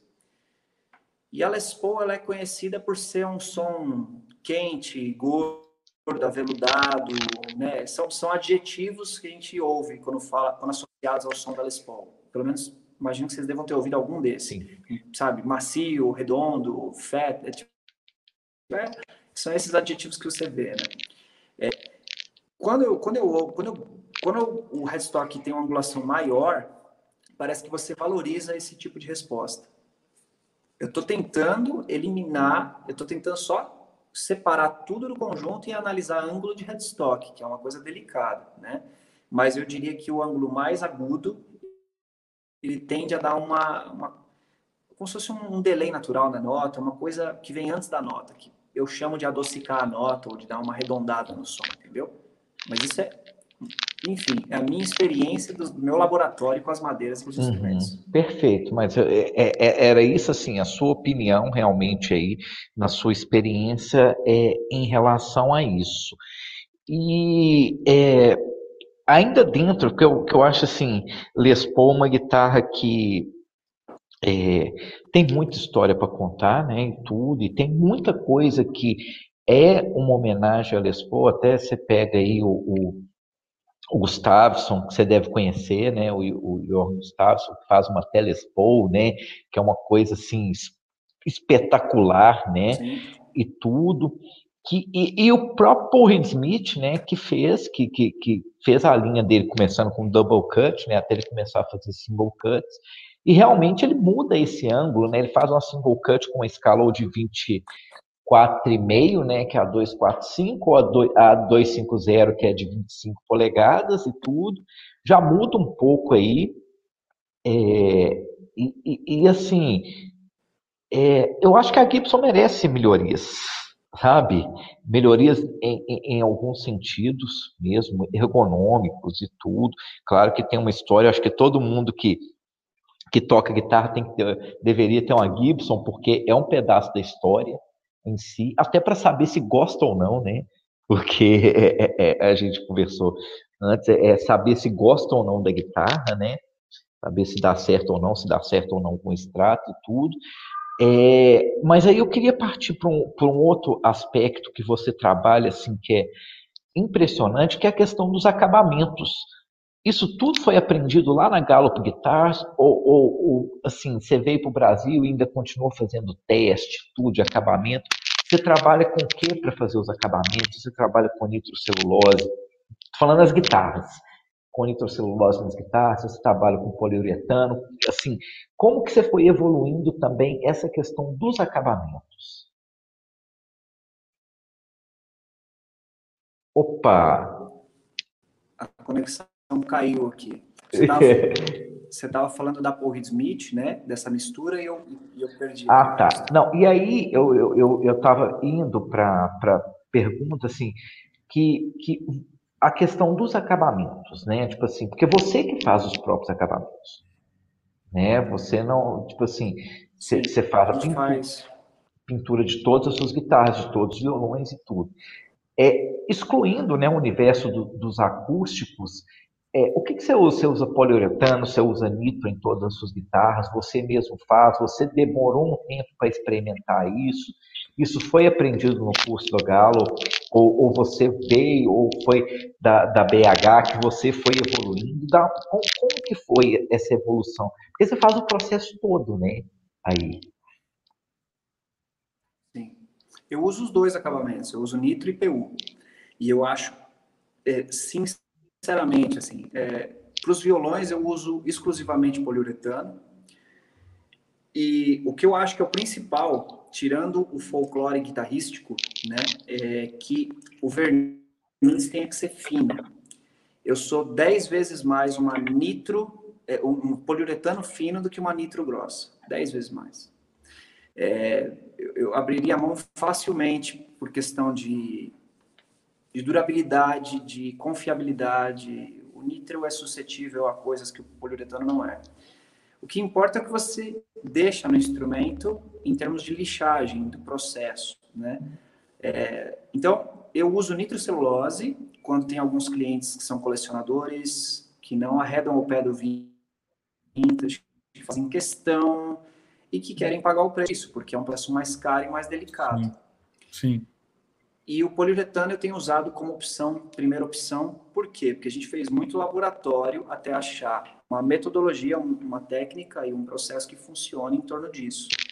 E eu estou falando dos acústicos porque é onde a coisa realmente faz diferença, né? Em termos de vibração e é sensível a diferença entre uma camada de 0,2 milímetros e uma camada de meio milímetro. São três décimos de milímetro que fazem a diferença para um tampo de violão cantar ou não. Então, os limites são muito mais, Nossa. as linhas são muito mais tênues no mundo acústico do que no elétrico. É, e a gente está falando de espessuras que seriam iguais a um fio de cabelo humano partido em dois, né? Se for falar em décimos de milímetro. É tão, é tão fino assim. É, então, Fábio, hoje, hoje eu pego um pouco mais leve nisso. Eu sei que tem uma questão comercial envolvida, tem uma questão relacionada aos, aos vintages né, no nitrocelulose, mas o, o, hoje eu tenho segurança para fazer os dois. O meu verniz preferido é poliuretano. Esses penduradores dos violões aqui, se eu deixar um instrumento de nitro nele, o, a borracha do pendurador vai reagir na nitrocelulose. E isso eu acho. A gente está. Eu não vejo por que usar um verniz, é, bater o pé nessa, nessa história do nitrocelulose simplesmente por uma questão de manter o que foi feito no, no passado, né? É, então é uma questão assim, é preferência pessoal. Se eu não consigo usar um instrumento plenamente, se eu não consigo ficar seguro que eu vou colocar ele num, num suporte e a borracha vai atacar o verniz, então eu acho que ele não é um verniz apropriado para usar em todos os casos, né? É, eu entendo o valor do envelhecimento da nitro, que é amarela, que ela tem uma questão do que ela mostra traços de idade. Seria talvez colocar entre aspas aí ganhar relevância com o tempo de um jeito que o poliuretano não ganharia, mas eu, eu ainda acho que são instrumentos musicais. São instrumentos, são ferramentas para você pegar e tocar, né? Eu tenho colecionadores que mal sabem fazer um dó maior, que são clientes e estão indo para o terceiro, quarto instrumento comigo, mas são instrumentos musicais. Eles servem para fazer música. Se, se, se ele for um fator limitante, eu acho que acaba atrapalhando um pouquinho essa, esse senso de propósito, né, de construir. Que massa. É, eu, eu, assim, ah, eu, eu concordo com você e esse assunto já foi é, inclusive amplamente discutida aqui a questão do acabamento de nitrocelulose, de poliuretano, principalmente em guitarra elétrica, sabe? Porque assim tem, tem um valor subjetivo. Primeiro, tem, tem a questão subjetiva, né? Que a pessoa, ah, eu quero nitro, por quê? Porque o nitro vai envelhecer, eu quero realmente que o instrumento envelheça pelo uso e tudo.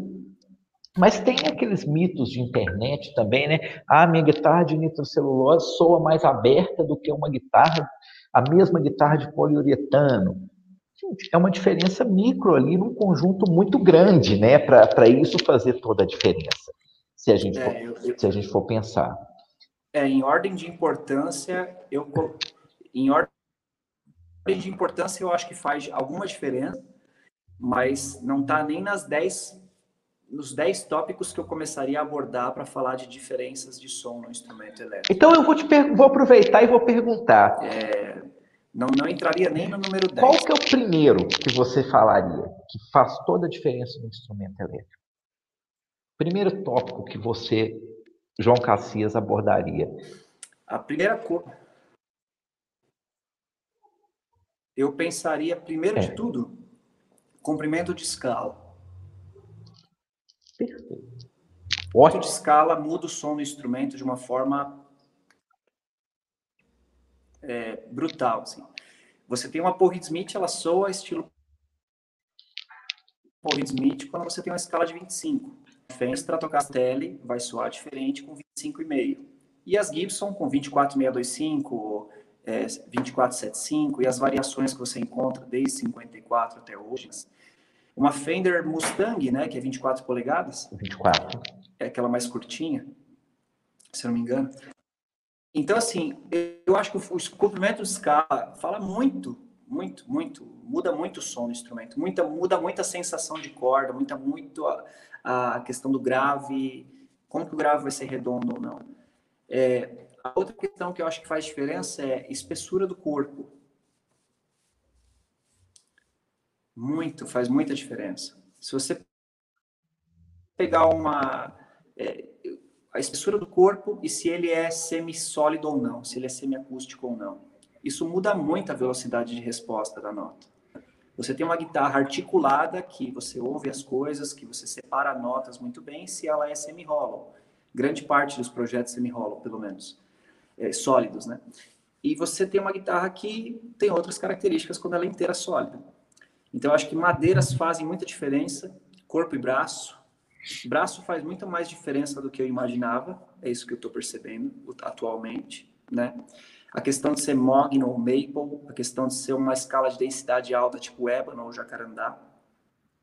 Então, é, quanto do braço encaixa no corpo, isso faz muita diferença, na minha opinião. Hum, imaginei.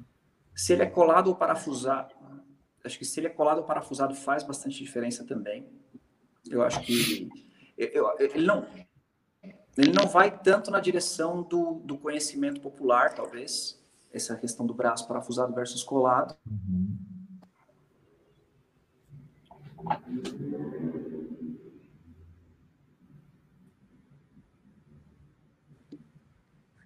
Ih, acho que ele caiu. Deu algum bizu lá. Eu, eu, eu, FF, já imaginava algumas coisas dessa, mas é muito melhor saber pelo Cassias, né? Aí. É. Não, mas, ô, ô Alebas, é, é, é, cara, eu é a minha, minha versão da história, né? Não quer dizer que é absoluta, soberana nem nada. Claro, não, não, não. Para mim, não, é porque assim, é, é, é muito doido é, a gente pensar assim, a beleza. Tem, tem, porque a gente, assim, é, esse mercado de guitarra é um mercado muito cheio de preciosismo, né? E o preciosismo Exato. é uma coisa subjetiva. O preciosismo não é uma coisa puramente objetiva, né? Se a gente for pensar. E assim, para muita gente, o que você respondeu, você deu uma resposta que foi extremamente importante, que é a questão do cumprimento da escala. João, isso muda muito, porque eu tenho, eu, eu tenho aqui 24 polegadas que, para mim, eu, Fábio, é, é para mim a melhor escala para eu tocar, que é 24 polegadas. Que é a escala de Jaguar, para mim, a, a melhor escala para tocar. Tem o 24, 75 e tem o 25,5 sabe? E assim, são instrumentos completamente diferentes, sabe? E, e, eu acho que muito em função disso, muito em função do comprimento da escala, do corpo parafusado, do braço parafusado e tudo. Porque a gente escuta o, o seguinte, o, o, o, mito que tem fundamento em, em, em, no conjunto. Eu, eu não vou colocar isso, porque é dito, eu, eu, eu vou explicar. O que faz diferença na guitarra é a madeira. Beleza, por que, que, que, eu, que eu trato isso como um mito? Porque não é só a madeira. Se é a ébano, se é isso, se é aquilo, se é swamp ash, se é ash, se é ash com maple, se é ash... Aquilo vai fazer diferença em todo o conjunto.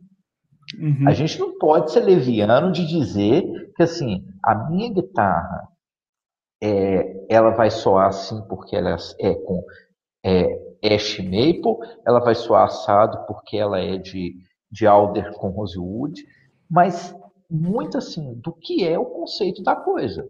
Se você quer um extrato que soe igual assim, eu acho que, que é o exemplo que você dá no começo, né, da, da, da guitarra do Stone Gossard, né, que é uma 62. Se você quer uma coisa na 62, o que, que a 62 é? Uma guitarra de Alder com braço de Rosewood, né?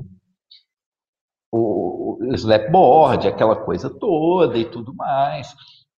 Mas assim, porque há uma discussão infinita, né? Que o som da guitarra está na madeira. Ok, o som da guitarra elétrica está na madeira, até porque a, grande parte da construção da guitarra elétrica é na madeira. Mas não é a madeira em si. É, assim, isso, isso, é a minha opinião, eu queria escutar a sua a respeito disso. Eu acho que é o conjunto, é a somatória. Eu, eu acho que a, é somatória do conjunto, com certeza absoluta. E, principalmente, Fábio, é, eu acho que eu já cortei muita madeira na vida, assim, né? Eu prefiro pensar que...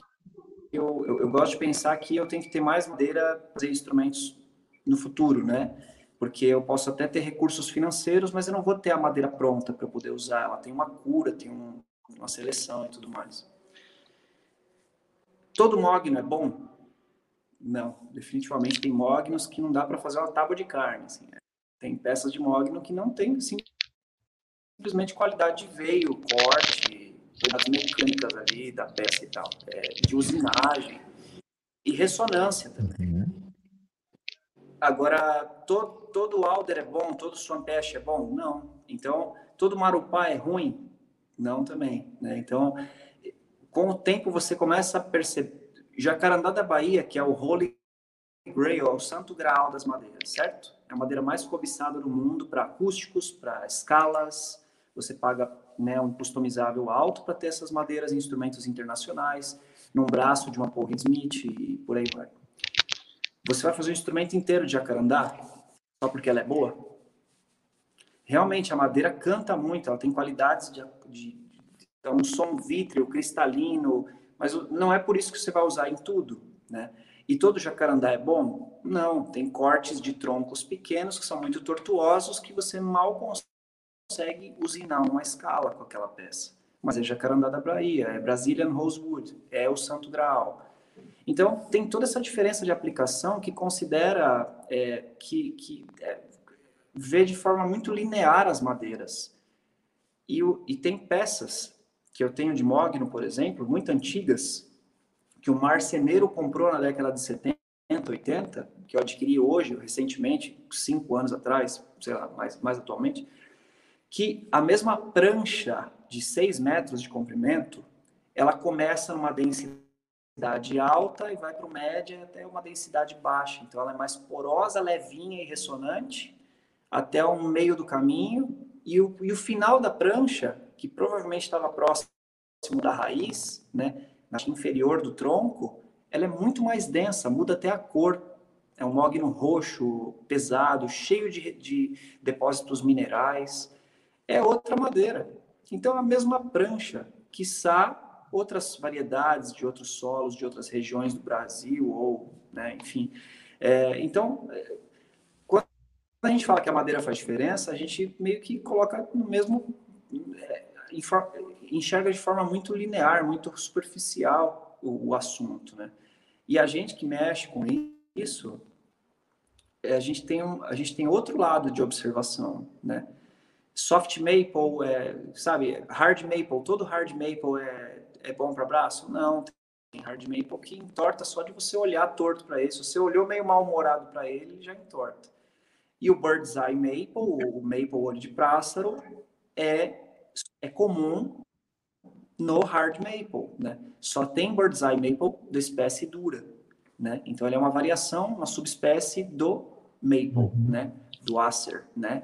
É, então, uhum. e tem várias espécies de maple nos Estados Unidos.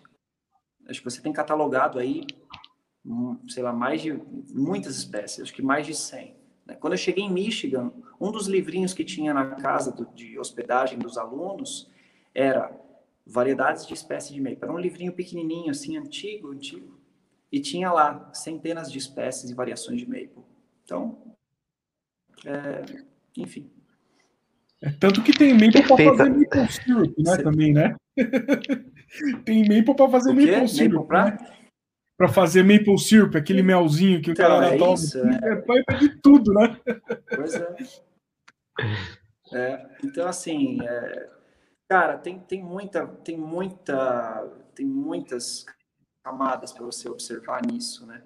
Violão, cara, só para não me estender muito, assim, é O violão eu já fiz experimentos e colegas também fizeram, né? Até o, o Max Rosa, não sei se vocês o conhecem, mas é um grande amigo meu, um super luthier, um cara que eu respeito demais.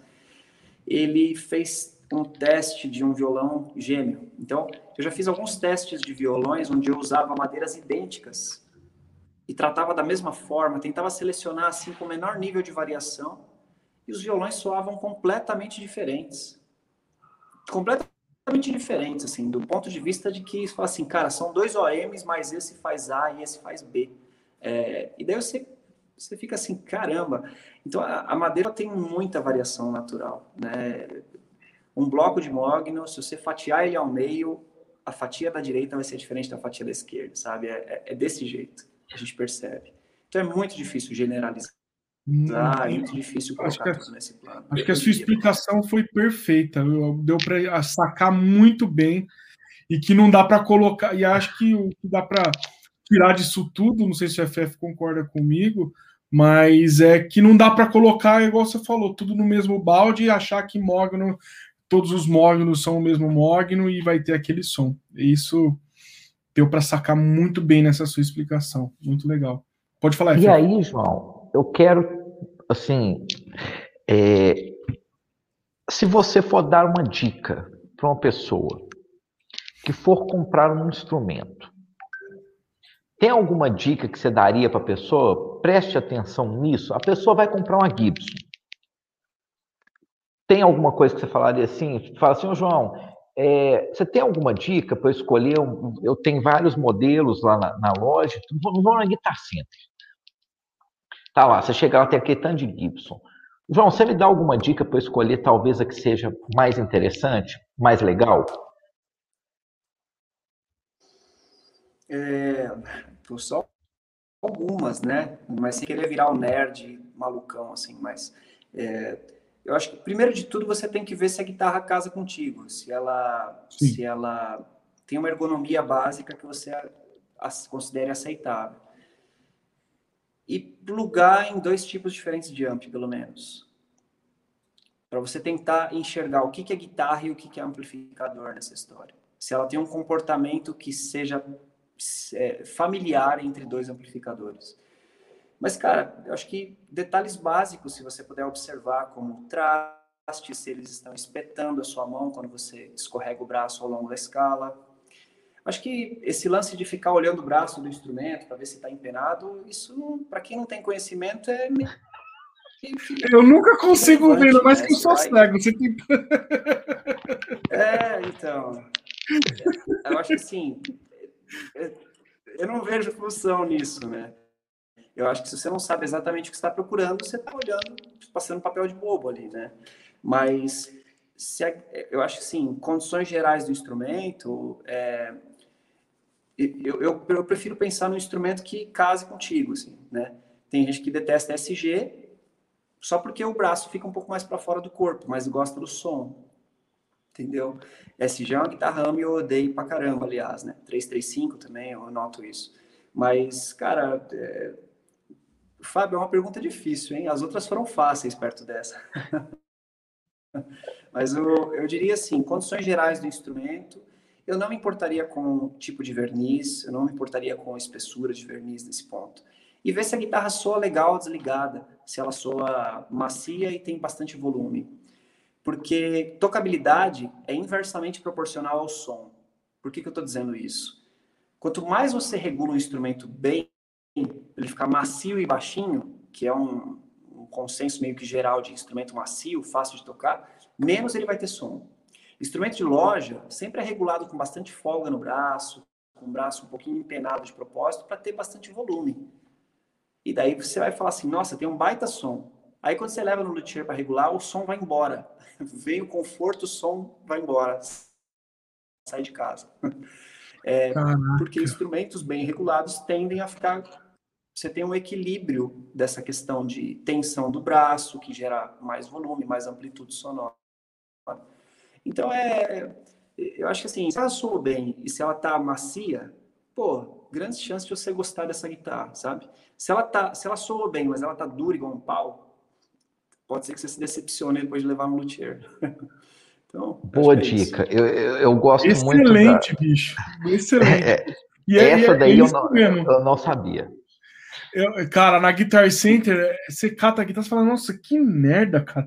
Os caras deixam tudo lascado, mas tem um propósito, então. Não é só por, por é, vamos dizer assim, pelo menos é por é o que eu ouvi, desleixo, vamos dizer assim. Quando, quando eu, é, cara, não quero falar mal das lojas, do preparo que elas dão e tudo mais, mas é uma tendência, eu observo. Né? É, eu estou falando um ponto de vista técnico que o instrumento, quando ele está com corda alta e tem sor folgado, solto, ele soa mais alto, de fato, ele tem mais som, né? maior amplitude aí, sonora. Mas, enfim, é, é só uma observação. Não, mas eu, assim, a, a, a minha, a dica que eu dou é, é, é, da guitarra soar bem desligada. Porque, assim, há grandes chances que ela soe bem desligada e quando ligada, sim, você pode esperar uma coisa legal. Porque tem umas guitarras que, mesmo bem reguladas, elas não têm som de nada. Nada. Você bate na corda, você não escuta nada. A guitarra não ressoa. É. Eu acho que entender isso também, que o instrumento ele tem que ressoar. Mesmo ele sendo um instrumento elétrico, ele, ele precisa ressoar. Ele não é um instrumento que vai ficar morto, né? sabe? E eu acho que o que você falou da questão da Não. densidade da madeira faz muita diferença aí. Muito mais do que o tipo da madeira, mas a densidade Exato. da madeira. Você pega Fenders da década de 70, é. né? Do, dos hard ash, né? Que é aqueles ash tipo, com densidade, aquele negócio que é pesadíssimo. Essa que tá, e, e, e algumas são muito ruins mesmo. Sabe? Muito em função da densidade da madeira. Então, assim, você não tem o, e, e, essa coisa de falar, pô, isso é legal. Ah, beleza, o hard ash, o ash pesadão, ele é um ash melhor do que o Sam, pior do que o Swamp ash. Não, porque eu já vi ashes, hard ash que soam lindamente e, e Swamp ash que soam ruins. É. É, é isso aí. Então, é isso aí mesmo. É, acho que eu tendo aí para o caminho das guitarras mais leves, mais, mais confortáveis mas tem um limite. É, existe toda um, uma procura de Les Pauls boas em torno de 8 pounds, né, de 8 libras e tudo mais, né, aquele, aquele, aquela pequena variação de peso de Les Pauls boas, né, que você ouve reverberar essas informações em fóruns uhum. internacionais e nacionais. E é verdade. Se você explorar, se você ir atrás dos extremos, você vai ter instrumentos provavelmente piores do que se você mantiver mais ou menos ela próxima daquela daquele range, né, daquela aquela variedade. Então eu procuro manter elas no lado mais leve da força, né, do que do lado pesado, porque por razões de, do cara conseguir tocar e ter um prazer com aquilo e tudo. Mas eu, eu acho que o, meio do caminho é bacana.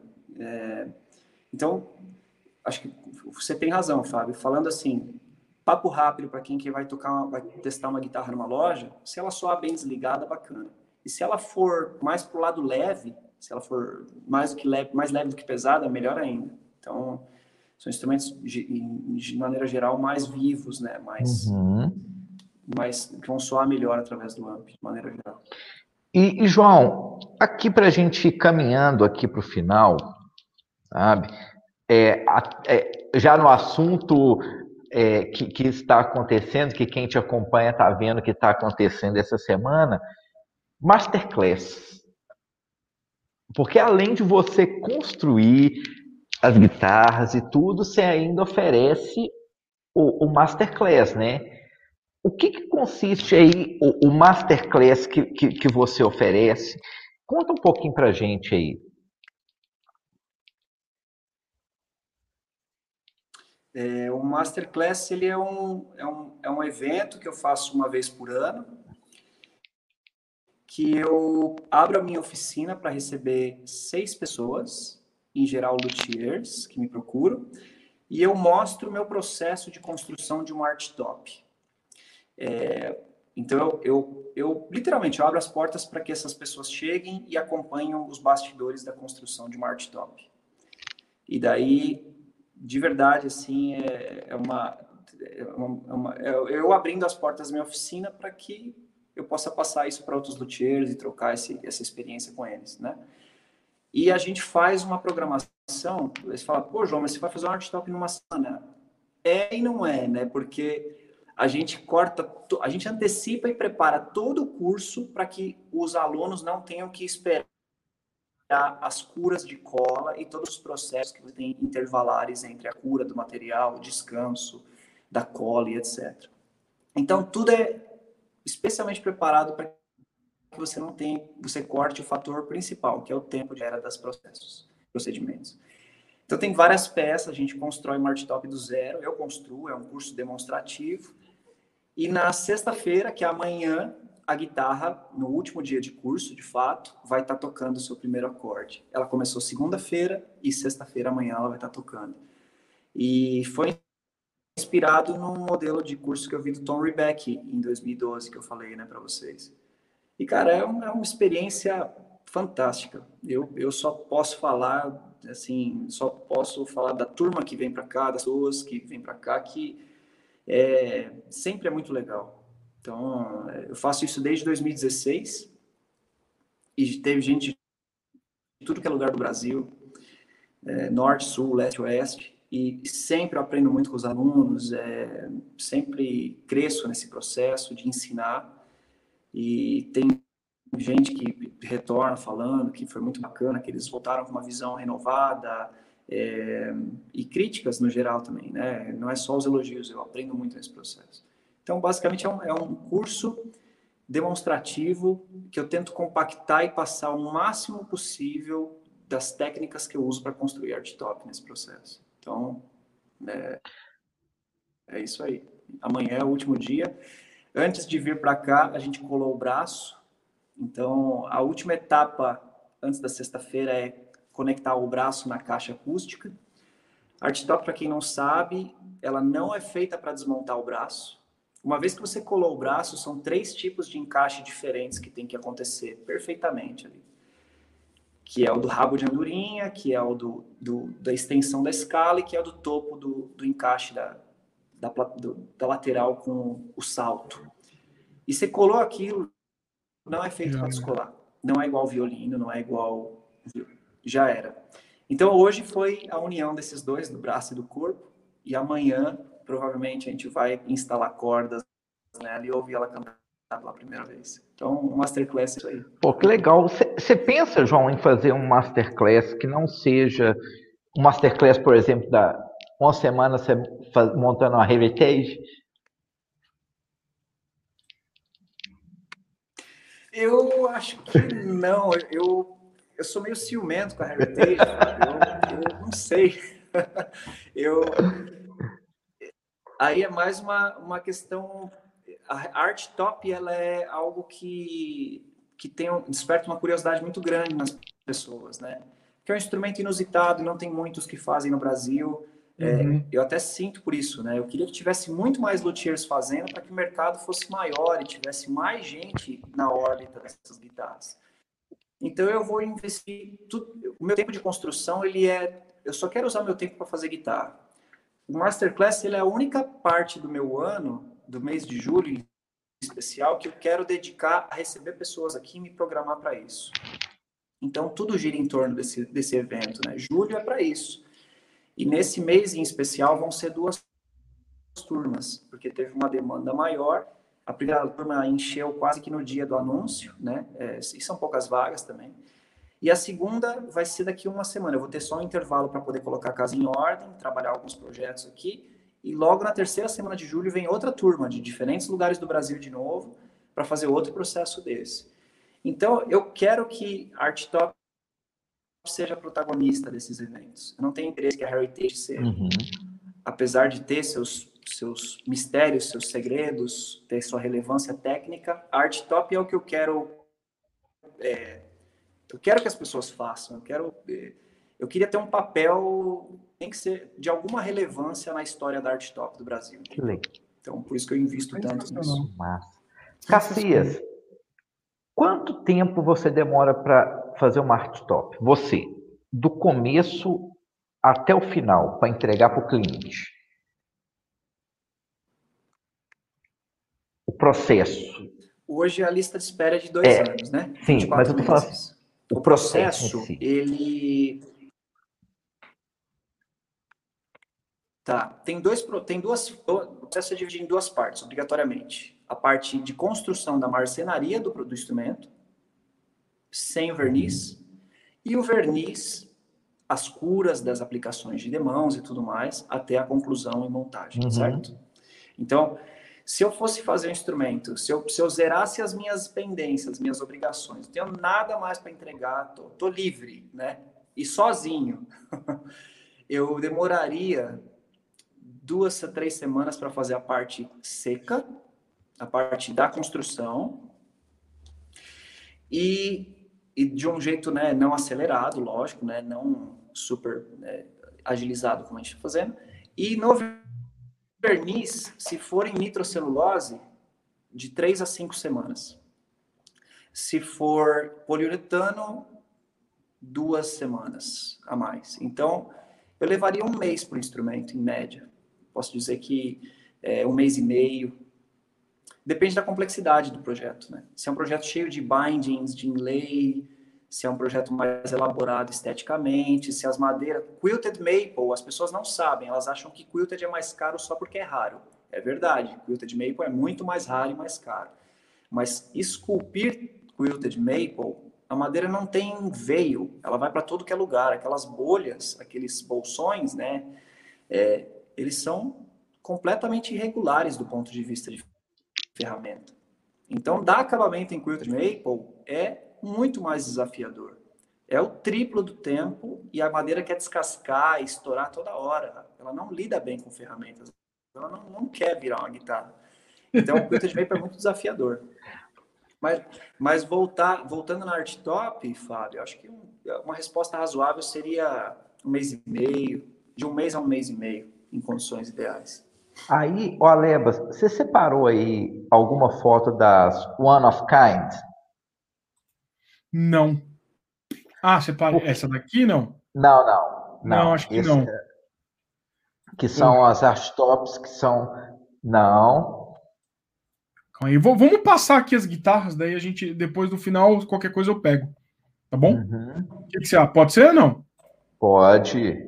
Vamos embora, ó. Essa aqui a gente começou por essa, que já é a, a sensacional. Essa daqui também achei muito bonita também. Ficou maravilhosa. Teve essa daqui.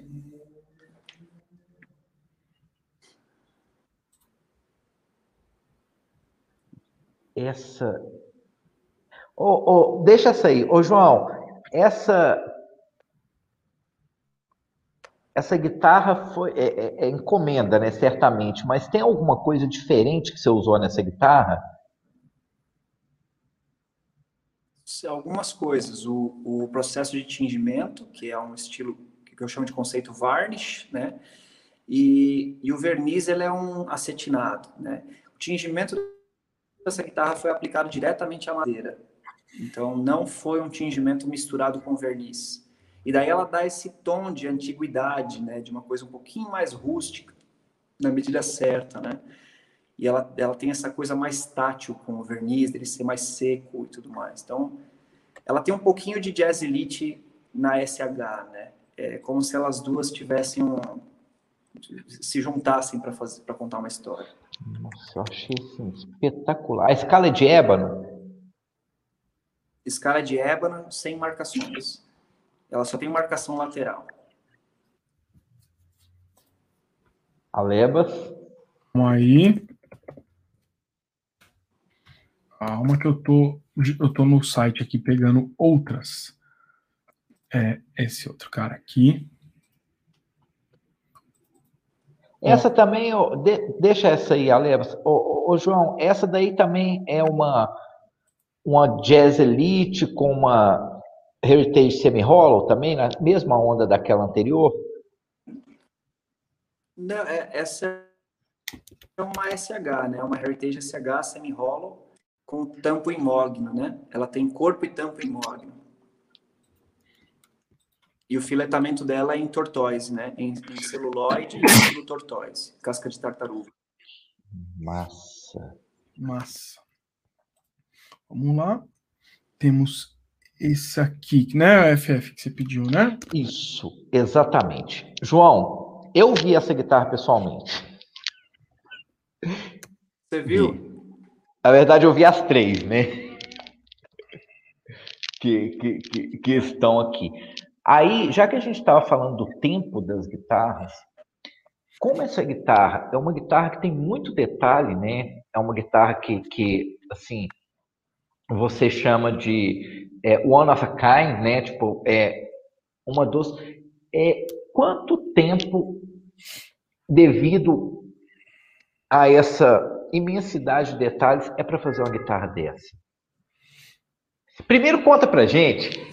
Essa é... Assim, o que, que, o que, que você quer dizer com esse conceito de one of kind? É uma série que você faz o quê? Anualmente? O que, que é? Assim, essa é uma one of a kind é, seria como é, traduzindo para o português são instrumentos de, de série única, né? uhum. né? São instrumentos que eu eu só quero produzir uma vez. Eu só vou produzir uma vez.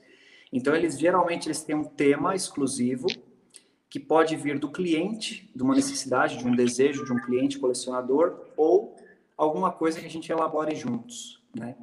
No caso dessa One of a Kind, é, é, de um colecionador que, quando eu conheci, eu tive o prazer de conhecer através de um amigo, né, luthier, que é o Carlos Novaes, e, e quando ele fez a primeira encomenda dele, ele encomendou três art tops. E daí ele só fez uma, uma exigência, que, as, que elas fossem azuis, né? Então, no caso dessas guitarras, que são três, são três guitarras azuis, elas foram inspiradas num livro chamado Blue Guitar Book, onde um colecionador americano chamado Scott Inery foi encomendar 25 art tops com duas, exclusi com duas exigências somente para cada luthier. Né? Ele procurou 25 luthiers e encomendou guitarras de 18 polegadas, elas tinham que ser 18 polegadas, e da cor azul, que ele tinha um tingidor lá que ele encaminhou para cada um desses. Né? E esse colecionador aqui que eu, que eu conheci, ele ficou né, interessado por essa ideia, ele quis seguir uma coisa nesse conceito. E ele não sabia o que, que ele ia receber, ele só encomendou três guitarras azuis, três art tops e azuis. E daí eu pensei no que, que poderia ser essa guitarra, né? quais, quais poderiam ser os nomes. Então, no caso dessa série, eu acabei batizando a, a série de três deuses gregos, né? no caso Zeus, Hades e Poseidon. E cada guitarra conta uma história diferente, mas elas se conectam. Então são inlays em madrepérola, o cordal tem um motivo grego clássico, é, é, todo o instrumento ele é feito com madeiras as mais top que eu tenho, as mais exuberantes em termos de figuração, de flame. Essa é a Poseidon. Então, no escudo ela é uma 16 polegadas de caixa de 2,5 e a cor dela foi inspirada no mar Mediterrâneo. Então, quem, quem, quem viu o mar Mediterrâneo sabe que é um ele tem essa cor vibrante, esverdeada, e todos os motivos da guitarra são para trazer esses elementos que tem um tom de azul, mas não necessariamente são uma coisa plana, né? O burst ele tem essas nuances de verde com azul, a tampa de tensor tem um detalhe que é o tridente do Poseidon, né? É, a guitarra inteira é de maple flame, de, de mais alta qualidade. E daí tem a, a, Zeus, que é um instrumento 17, é a única 17 dessa série, que daí eu tomei a liberdade, né, de fazer aberturas fora do convencional. Então, Zeus é, é, o maior, é um dos maiores nomes, né, da mitologia grega, então ela é um instrumento mais sofisticado, ela é maior, ela tem inlays no escudo que se comunicam com a escala. Né? Então tem um soldado é, grego e tem toda uma história, né? Tem a história de Zeus, de Hera, do raio de Zeus e uma coruja que é a forma animal que Zeus é, toma, né? Zeus, muito comum em filme, você vê ele se transformando ou numa águia ou numa coruja, né? Então, esses elementos eles foram brotando, né? Esse é o headstock da Zeus e a cor foi inspirada no céu, né? É, é, seria a coisa assim mais celestial que eu consegui enxergar dentro do tom de azul. Então ela tem um, um azul muito levinho, quase que branco, né? Desculpa. Só para dar uma tingida leve no meio. Uhum. Imagina. Então tem essa passagem suave, né? E todo motivo de filete é de maple e uma lâmina é, também tingida de verde, né? Então seria, foi, um, foi uma o, o Felipe, né, que quem foi que encomendou, ele não me brifou nada, ele não deu nenhuma informação do projeto e ele não sabia o que ele ia receber. Mas essas guitarras eu demorei três anos para entregar para ele. E ele, além da ansiedade padrão que todo cliente tem, eu, eu posso dizer com toda segurança que eu fiquei pelo menos um ano e meio pensando só o que, que eu ia fazer. Eu fui coletando as madeiras, eu fui, fui caminhando, passos lentos, mas eu não cortei nenhum pedaço de madeira em pelo menos um ano e meio. Então eu, eu, eu tive a, a é, acompanhado de um artista, né, um, um, grande amigo meu que é o Fábio Massui, né, o Fábio Seix, que, que me ajudou no conceito dos inlays, fez grande parte da execução, inclusive as peças são cortadas na CNC e instaladas à mão. Mas desse projeto e outros One of a Kinds, eu, eu, não, eu não dou um tempo fechado. Eu, eu sei que é frustrante para as pessoas que estão lá do outro lado de lá esperando, mas eu não dou tempo. Então, esse tem, esse projeto ele demorou três anos para ser entregue. E eu diria que pelo menos metade ou mais desse tempo foi só conceituando, só imaginando ela na minha cabeça pronta para depois começar a cortar madeira e fazer. Entendi. Então, agora eu tenho, é, eu tive outros projetos com a Kind, né? E agora tem outros também que estão para sair, mas aí é confidencial. Não posso ô, ô, ô, João, eu, eu vendo essas One of Kinds, eu já falei assim, é, é, o One of Kind é, o, é o seu private stock, né? Vamos dizer assim. É o meu private stock. então não são não são guitarras que vão ser reproduzidas, né, Fábio? São são é como se fosse minha própria galeria, né, de instrumentos concluídos que contam uma história.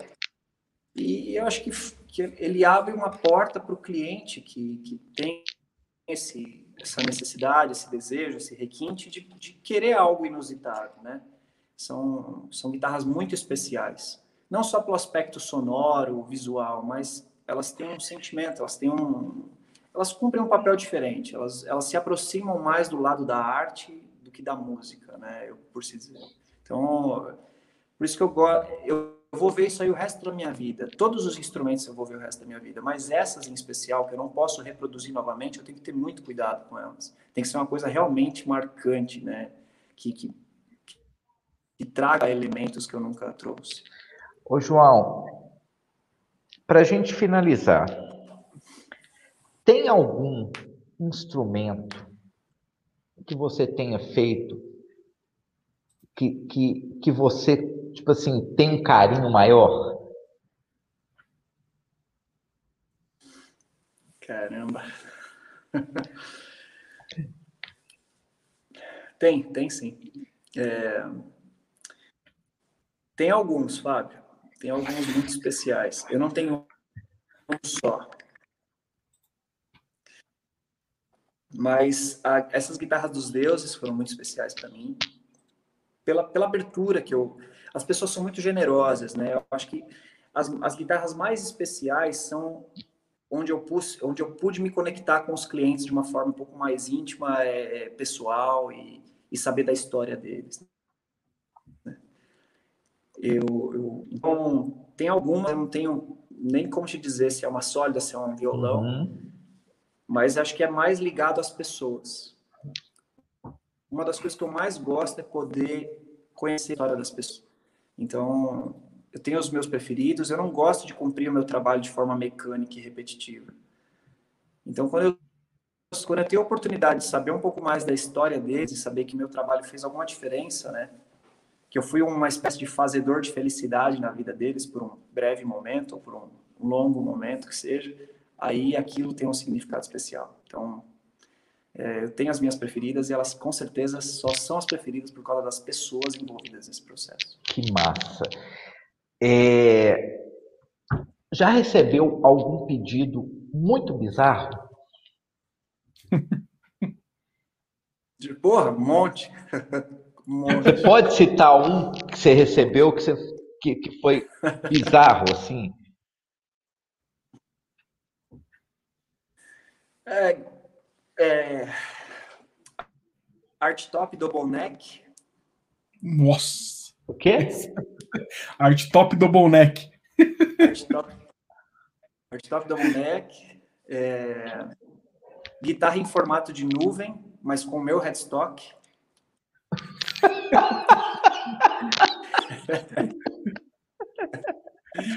o que eu acho engraçado nesse caso da guitarra em formato de nuvem é que o cara ele fez a proposta da guitarra em formato de nuvem, mas ele teve o cuidado de falar não, não, não, mas o seu headstock pode você pode manter. então teve algumas coisas estranhas. Para mim, art top double neck já já ganhou. Assim. Se... Pois é, então. É. Se você fosse comprar hoje, você, João, uma guitarra, tem alguma marca que você iria assim, falar assim, bicho, a guitarra que eu compraria hoje seria essa?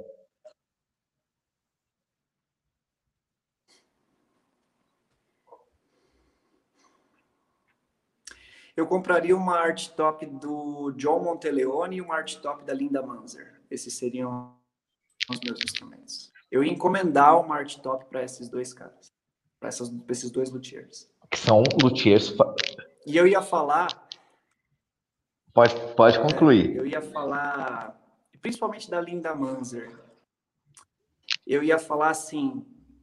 Eu ia, eu ia meio que provocar eles da mesma forma que eu sou provocado por alguns clientes. Eu ia falar assim: me surpreenda.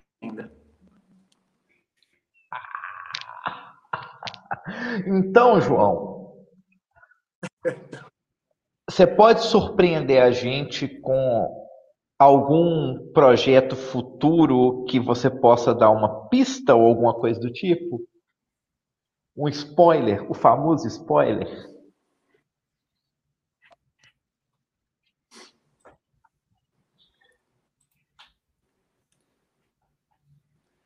Eu posso dar uma pista. É...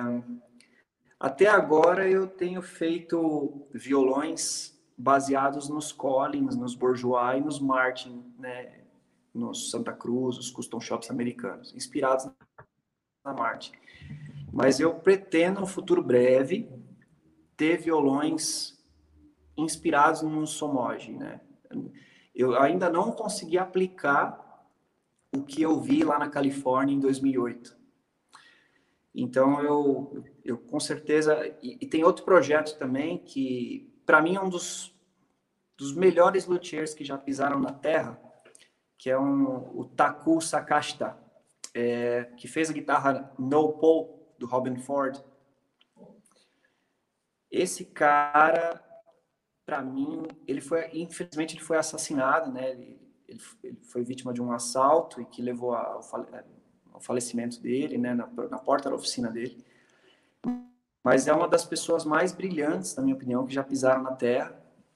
E ele tinha uma criatividade fora da caixa. Então, eu queria fazer uma heritage inspirada na No Pole, do Robin Ford, que trouxesse um pouco dessa história do Japão, que contasse essa história do Taku, né, que veio da ESP, ele foi professor de guitarra na, na escola da ISP do Japão, foi colaborador da ISP de outras fábricas também. Então eu, eu, eu senti muito, né, pela, pelo falecimento dele, assim. Em 2012 eu tive a chance de ver uma guitarra na oficina do Tom Rebeck, que eram os melhores amigos dele, que foi uma No tô todo arrepiado, gente. É, assim, é, realmente é uma coisa assim que é, e aquele instrumento ele estava ele estava em vias de ser concluído, né? Então eu vi a guitarra que não foi finalizada, que já estava com verniz e estava dentro do case, só esperando peças e tal. A oficina do Rebeck, que a esposa do Taco deixou lá, depois que né, passou. Então aquilo foi uma experiência é, bem, bem dura, assim, para mim, porque eu nunca conheci, mas a gente conhece através do trabalho, né? uhum. né? Então, eu gostaria muito de prestar uma homenagem para ele em algum momento. De fazer. Ele, ele, pegou. Se você não conhece, se vocês não conhecem, procurem, né? O, esse luthier. Né? É só procurar No Paul ou ir atrás das guitarras do Robin Ford, vocês vão descobrir. E ele é genial. Nós vamos. Eu queria ter um décimo da criatividade do. Né? Então, é, eu gostaria muito de fazer uma homenagem a ele. Não sei se eu venderia esse instrumento, se tem uma motivação comercial, uhum. mas eu gostaria muito de fazer alguma coisa próximo que ele concretizou. Perfeito. Eu acho que, que, que, é muito legal, assim. Mais, um, mais uma private stock do João. One of kind, one of kind, né? Talvez. É. Ô, João, assim, eu quero te agradecer assim, imensamente pelo seu tempo. Eu sei que amanhã você tem masterclass, que é o último dia e tudo, e a gente está aqui com duas horas e dez. Sabe, assim, eu quero te agradecer demais, quero agradecer a galera que está aí acompanhando a gente, que sempre acompanha, a gente está tá aí sempre é, trabalhando para levar o máximo possível de informações e conteúdo para as pessoas, sabe, apresentar é, as coisas que a gente tem de muito legal aqui no Brasil, não só de é, é, luthiers, mas de artistas também e tudo. Sim. E assim, é, se vocês que estão assistindo aqui o programa com a gente, é, gente, deem uma olhada no serviço, no, no, trabalho do João, sabe? Porque tem, tem assim, é, ah, não gosto de arte top? Ok, mas vai lá e veja o que, que é produzido aqui no Brasil, sabe? Olhem lá e tudo, vejam um pouco da história, vejam, porque tem no site do João, tem lá a história dele, tem por onde ele passou, tem fotos dos instrumentos, sabe? caciasguitars.com.br, sabe? Tem o desenvolvimento, tem essas maravilhosas One of a Kind, que são, assim, espetaculares, tem... Tem, tem é, os episódios heritage. também, o FF, acho que é legal também isso, comentar os episódios isso. do Custom Shop Brasil, que são espetaculares também, né? São 10 é episódios, João? Sim, 10 São 10 episódios do, da, da Custom Shop Brasil, que assim, é, Vou, vou, colocar publicamente que a gente gostaria muito de conversar com eles, né, para a gente poder fazer um papo de guitarra com a Custom Shop Brasil, que eu acho que seria muito bacana. É, e assim, são 10 episódios do, do começo da construção, né, João? Assim, inclusive o primeiro episódio tem o João chegando na oficina, abrindo o portão, chegando na oficina, pegando as madeiras e tudo. É muito legal, gente. Assim, é uma temporada mesmo. A Custom Shop Brasil fez coisas assim espetaculares, gente. Se, se vocês não conhecem, assim, tem esses 10 episódios com o João, tem Márcio Zaganin, tem o sossego na Custom Shop Brasil. O, tem. Deus tem um lugar excelente, tem ele no, no Custom Shop Brasil, sabe? Então, assim, é, é, é, muito massa. A gente vai colocar aqui todos os links do Instagram do João, o, o, o site, tudo. Querem fazer uma encomenda? Vai conversar com o João. Assim, até a fila tá grande, né, João? assim, mas conversa, gente. Um, um, projeto, às vezes, um projeto autoral, vamos dizer assim, e demora tempo para ser elaborado, né, João? Até chegar no, no ponto ali e falar assim, ah, bicho, eu quero, porque eu acho que essa coisa que você tem de poder é, conversar com o cliente, né, e, e, e, escutar o cliente, vocês desenvolverem aquela coisa e construir a história juntos, não é uma coisa de simplesmente, ah, João, eu quero uma, uma heritage preta. Né? Não, é, não é assim. Eu acho que tem toda um, uma coisa que, que precisa. Eu acho que quando você fala assim de contar uma história, é toda uma coisa que precisa contar uma história. Sabe? Então, assim, eu queria te agradecer muito por, por essa experiência passada aqui, por, por todo esse conhecimento que a gente aprende a cada programa que a gente faz, sabe? E desejar mais sucesso a você, que você consiga aí executar todos esses projetos, sabe? Prestar todas essas homenagens e, e, e poder sempre trazer para a gente aqui do Brasil instrumentos com, com, um grau de qualidade assim, primoroso e, e de encher os olhos. Sabe? Com certeza, com certeza. É. Agradecemos leva... muito. Bom, é, é foi bom, sensacional. eu, eu que foi muito bom o papo, assim, muita coisa, muito, é, muita dica. Então, acho que foi bem engrandecedor, assim. Foi. Agradeço demais você e, você passar esse um pouco aí do todo o seu conhecimento aí. Foi um papo sensacional. Eu, eu que agradeço, Alebas, e você, Fábio, pelo convite. Para mim é um prazer né, poder falar um pouco e, e ver iniciativas como a de você. Então, o prazer é meu, pessoal. De verdade, agradeço a todo mundo que acompanhou, né? Espero que tenham gostado. E eu fico à disposição, né? Tanto pelos trabalhos e, puder ajudar em dúvidas e tudo mais, pode falar com a gente. A lista, a lista de espera está um pouquinho longa, mas a gente eu sempre estou entusiasmado para projetos novos e desafiadores. Então, não se acanhe, não precisa se acanhar para procurar. ok. É, João, é, eu vou te fazer uma visita. Assim que tudo isso passar, eu e Felipe vamos te fazer uma visita. Claro, pô, estão em casa, bicho, tá? a casa de vocês, a hora que vocês quiserem. E o Alebas também. O Alebas está em São Paulo. a, gente a pandemia vai baixar a guarda logo. É, mas assim, é, então, para é, poder... assim que a pandemia baixar a guarda aí, vocês, vocês estão tão, tão em casa, bicho. É, Deixa eu só e... falar quando. Sensacional. Beleza. Cassias, muito obrigado, gente. Muito obrigado. Boa noite para todo mundo. Boa noite, João. Bom descanso para você. Bom final de Masterclass. Um abração, gente. Obrigado. obrigado. Boa noite. Até mais para você. Valeu, galera. Falou. Boa noite. Valeu. Tchau, Valeu. tchau. tchau, tchau.